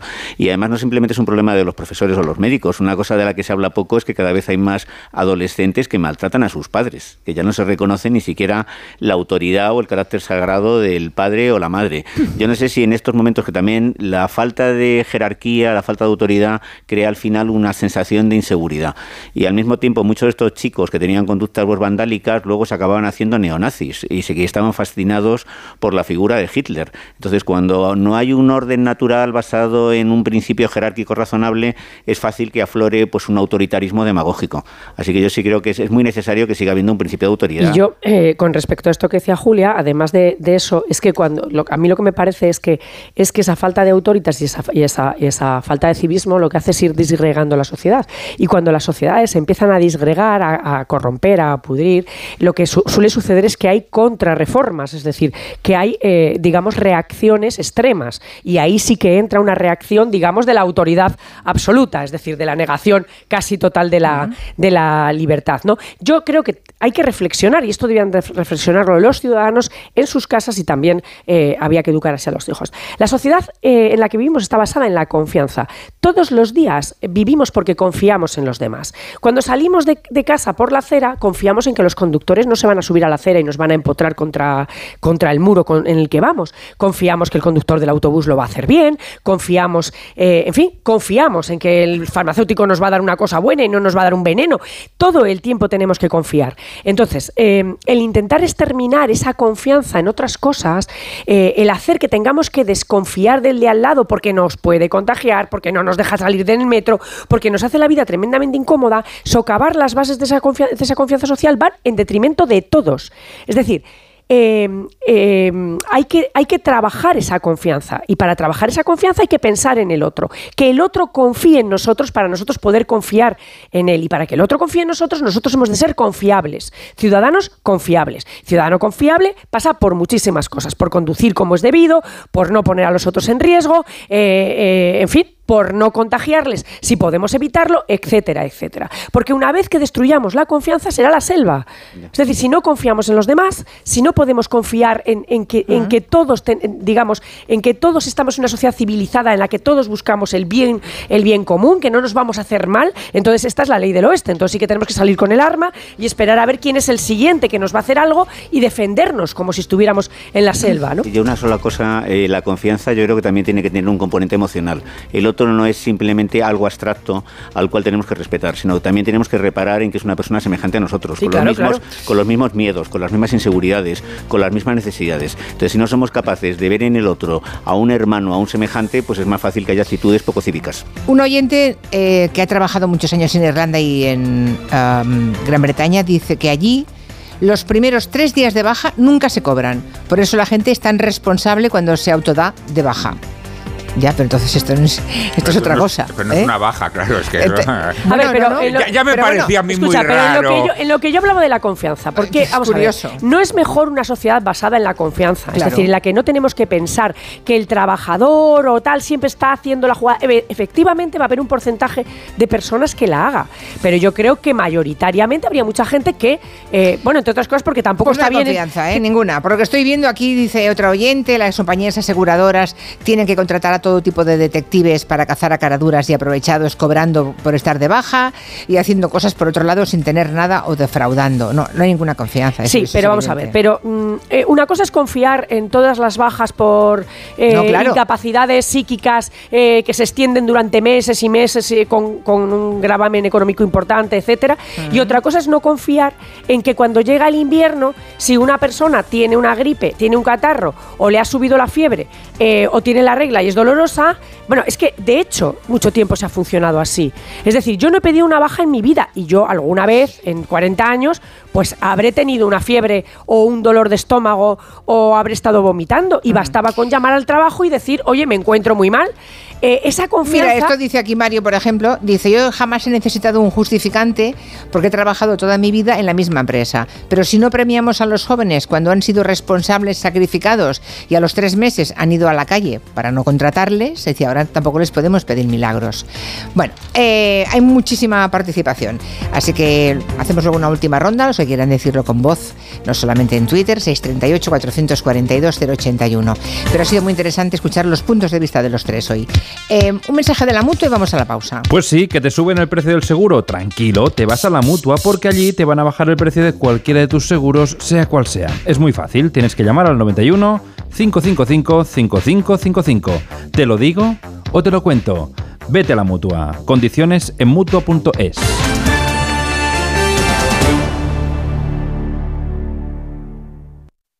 Hola, soy Juan, óptico optometrista en Óptica 2000. ¿Cuánto hace que no revisas tu vista? Como experto en salud visual te recomiendo que lo hagas al menos una vez al año. En Óptica 2000 tenemos la tecnología más avanzada para un examen visual completo y personalizado, y encontrarás las marcas más buscadas y las últimas tendencias. Aprovecha ahora que te descontamos hasta un 30% en tus cristales. Pide ya tu cita en Óptica 2000, tus ojos lo merecen. ¿Una noche de pesadilla por culpa de la tos? No dejes que se repita con Cinfatos Noche de Cinfa. Cinfatos Noche actúa rápida y eficazmente para combatir la tos seca y ayudarte a dormir placenteramente. Elige estar bien. Elige Cinfa. A partir de 12 años, lea las instrucciones de este medicamento y consulte al farmacéutico. Si sientes que todo te va sobre ruedas y no quieres que ningún bache en el camino lo estropee, el seguro de coche de línea directa está hecho para ti. Además de ahorrarte una pasta, nunca te quedarás tirado, porque tienes coche de sustitución también en caso de avería. Cámbiate ahora y te bajamos el precio de tu seguro de coche sí o sí. Ven directo a lineadirecta.com o llama al 917-700-700. El valor de ser directo. Consulta condiciones. Más que 60 consigue un sexy 60% de descuento en tus nuevas gafas. Infórmate en soloptical.com. Soloptical, solo grandes ópticas. Tu radio.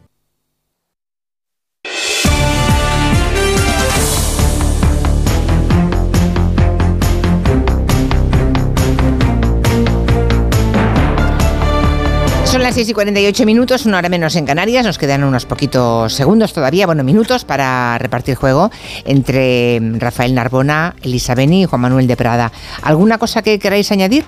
Porque. mm, Estoy viendo, mm, bueno, hay, hay mensajes de, todo tipo. ¿eh? Dice, cuando un paciente viene y me dice que tiene diarrea o dolor abdominal o lumbago, simplemente me lo creo y le extiendo la baja o el justificante pertinente. La declaración responsable es un deseo de muchísimos médicos y creo que bajaría una demanda innecesaria. O sea que hay una médica, digamos, que estaría de acuerdo en lo de la autobaja. Pero mira que, que dos dicen palabras otros, sí, dicen otros que la autobaja eh, seguramente eh, en algunas eh, en algunos lugares lo, lo aplican, digamos, con más facilidad, como en Gran Bretaña, porque el despido las leyes laborales son mucho más laxas y por tanto el despido es más libre, es libre a diferencia de aquí. Y el trabajador que, coge, que cogiera muchas bajas sabe que se arriesgaría que le despidieran pronto. Pero mira, mira lo que ha dicho la médica, la, declaración responsable. Es que vivimos en una sociedad en que, por ejemplo, eh, no sé en otros lugares de España, pero aquí en Madrid, a, a consecuencia de la COVID, se pasó de las licencias municipales para apertura de negocios o para Sí. construcción, etcétera, a que bastaba con una declaración responsable de los constructores o de los que iban a abrir el negocio de que habían cumplido, de que cumplían la normativa. Es decir, que el que el que desde arriba va a montar algo, va a construir un edificio, admitimos que haga una declaración responsable y nos creemos que es responsable y que no va a intentar irse un metro más allá de donde puede o poner o incumplir no sé qué norma urbanística. Pero sin embargo, el pobre trabajador siempre es sospechoso. ¿eh? O sea, por eso digo que a ver con las declaraciones responsables, porque efectivamente lo que no hemos terminado de decir es que si los médicos están firmando bajas, no están viendo eh, enfermos. Claro, es que eso que pretende el sistema, que imagino que sería circunstancialmente, eso que pretende, eh, de- pues, en fin, intentar que no haya más colapso en la atención primaria, porque un tercio de la gente que va es para pedir la baja y por tanto es la burocracia la que ocupa el tiempo de los sanitarios en lugar de la salud. Sí, yo creo que las medidas coercitivas, la verdad es que a la larga mm, no son muy eficaces, porque siempre hay alguna forma de esquivarlas, ¿no? Por ejemplo, en Estados Unidos hay unas leyes muchísimo más duras y sin embargo muchos más delitos que en países del norte de, de Europa. Entonces, es una cuestión, pues, de, no sé, de, de responsabilidad que o bien puede tener un fundamento o religioso o laico, lo que quieras, pero por ejemplo, cuando tú mm, faltas en un instituto, pues los alumnos eh, pierden materia, todo se retrasa y yo creo que es una cuestión de, de que más bien de, de educación. Yo estuve viviendo en Alemania una pequeña temporada y allí pues nadie ponía la música alta, eh, si alguien te daba un golpe en el coche te dejaban un papelito, en fin, había unos niveles de cinismo, de civismo mucho más altos que en España, donde tienes todavía que soportar la música del vecino y si por supuesto te dan un golpe, raro es que alguien deje pues una nota para, para hacer un parte. Has tenido un, un lapsus freudiano maravilloso y en vez de decir civismo ibas a decir cinismo. Cinismo, porque sí. a veces el exceso de civismo, De cinismo, bueno, puede pues- terminar en el cinismo. Bueno, pues Yo es es- probable. esos civismos escandinavos y demás, perdonadme que tenga ciertas reticencias hacia Pero es cierto lo que cuento. ¿eh? Re- claro, respecto a la diferencia que se está estableciendo aquí entre el médico que atiende al enfermo y el médico que concede una baja, creo que se está tratando de hacer una diferencia que no es tal. Eh, un médico extiende una baja cuando percibe que esa persona está enferma y que la enfermedad es incapacitante para ir al trabajo. No, pero no, tampoco Entonces, funciona así. Tú tienes que ir Bueno, al médico, tú tienes, tú tienes una gripe, claro, eso ¿vale? que ya he dicho el médico, que a mí me llega una persona y me dice que tiene lumbago y me fío de ella y le doy la baja, pues no, perdone. No, no, es que no creo que Vamos deba ver, hacer, pero- no, no creo que deba a ver, ser Juan así. Manuel, pero el Si una persona llega y le dice que tiene lumbago, usted tiene que comprobar Juan si Manuel, tiene lumbago Manuel. y después tiene que comprobar si Juan ese Manuel, lumbago le impide pero el- trabajar. Pero el- el- lo de ahora No, significa que la gripe son tres o cuatro días que con paracetamol y estarte en casa está, bien abrigado claro. ya está. Si tú tienes que salir de casa, pero acuérdate cuando No, el ya, COVID, pero ya está, no, que la gente decía, pero ¿cómo hago? ¿Dónde tengo que ir a que me den la baja? Hay Eh, enfermedades era, que, son, era de locos. que son con- contagiosas y hay enfermedades que no son contagiosas. Hay enfermedades que eh, te impiden ir al trabajo y otras que no. Pero eso de decir, no, uy, es que estoy malo y tengo gripe. No, a lo mejor usted no tiene gripe, a lo mejor usted tiene una faringitis y puede ir perfectamente al trabajo. ¿eh? Ya, pero Cuidado, no, no. Y entonces eso de que, no, yo, yo, mi responsabilidad, no, no, tu responsabilidad nada, tú no eres médico, tú no sabes lo que tienes. Y el médico, cuando lo llamas por teléfono, tampoco sabe lo que tiene. El médico te tiene que ver.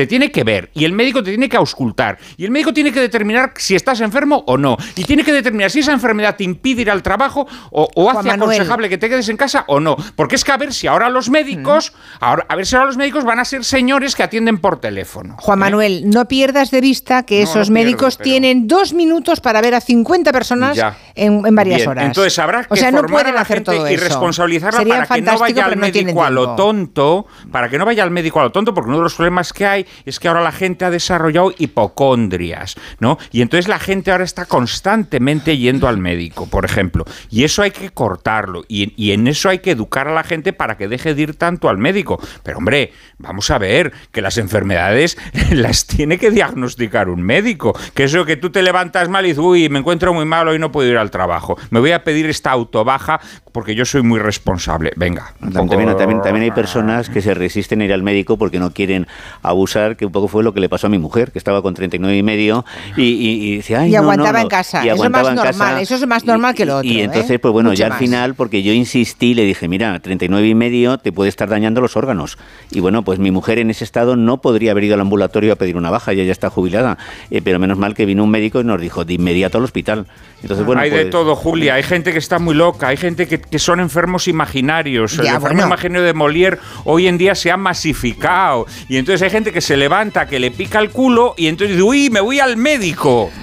Dice Emiliano, había educación para la ciudadanía, pero como todo, se la cargaron los políticos. Yo di educación para la ciudadanía y como estaba el tema del matrimonio homosexual, pues de aquello se convirtió pues en, Pero una- antes- en un debate. Pero yo ya en Antes de la educación- Algunos a esa Madrid se- educación le llaman adoctrinamiento. Ah, Antes, eh, antes de la educación para la No ciudadanía hay generaciones que, Que no hemos estudiado educación para la ciudadanía y que sin embargo sabemos que toserle los virus a la gente encima, eh, echar lapos, eh, no saludar, ir sudado a trabajar cuando conduces no sé qué, pues no está bien, ya está, lo sabemos. Vaya, vaya retaíla de imágenes y- asquerosas. y- Pues hemos ya quedado está, para lo sabemos. Y yo, por cierto, Señores. quiero romper una lanza con O sea, lo que ha dicho con la cultura escandinava. Yo así, por ejemplo... Rafael, se ha acabado la música. Bueno, Rafael Narbona. La próxima, la Bueno, Cuando se la acaba la música, se acaba el último segundo. Adiós. Adiós, hasta la semana que viene.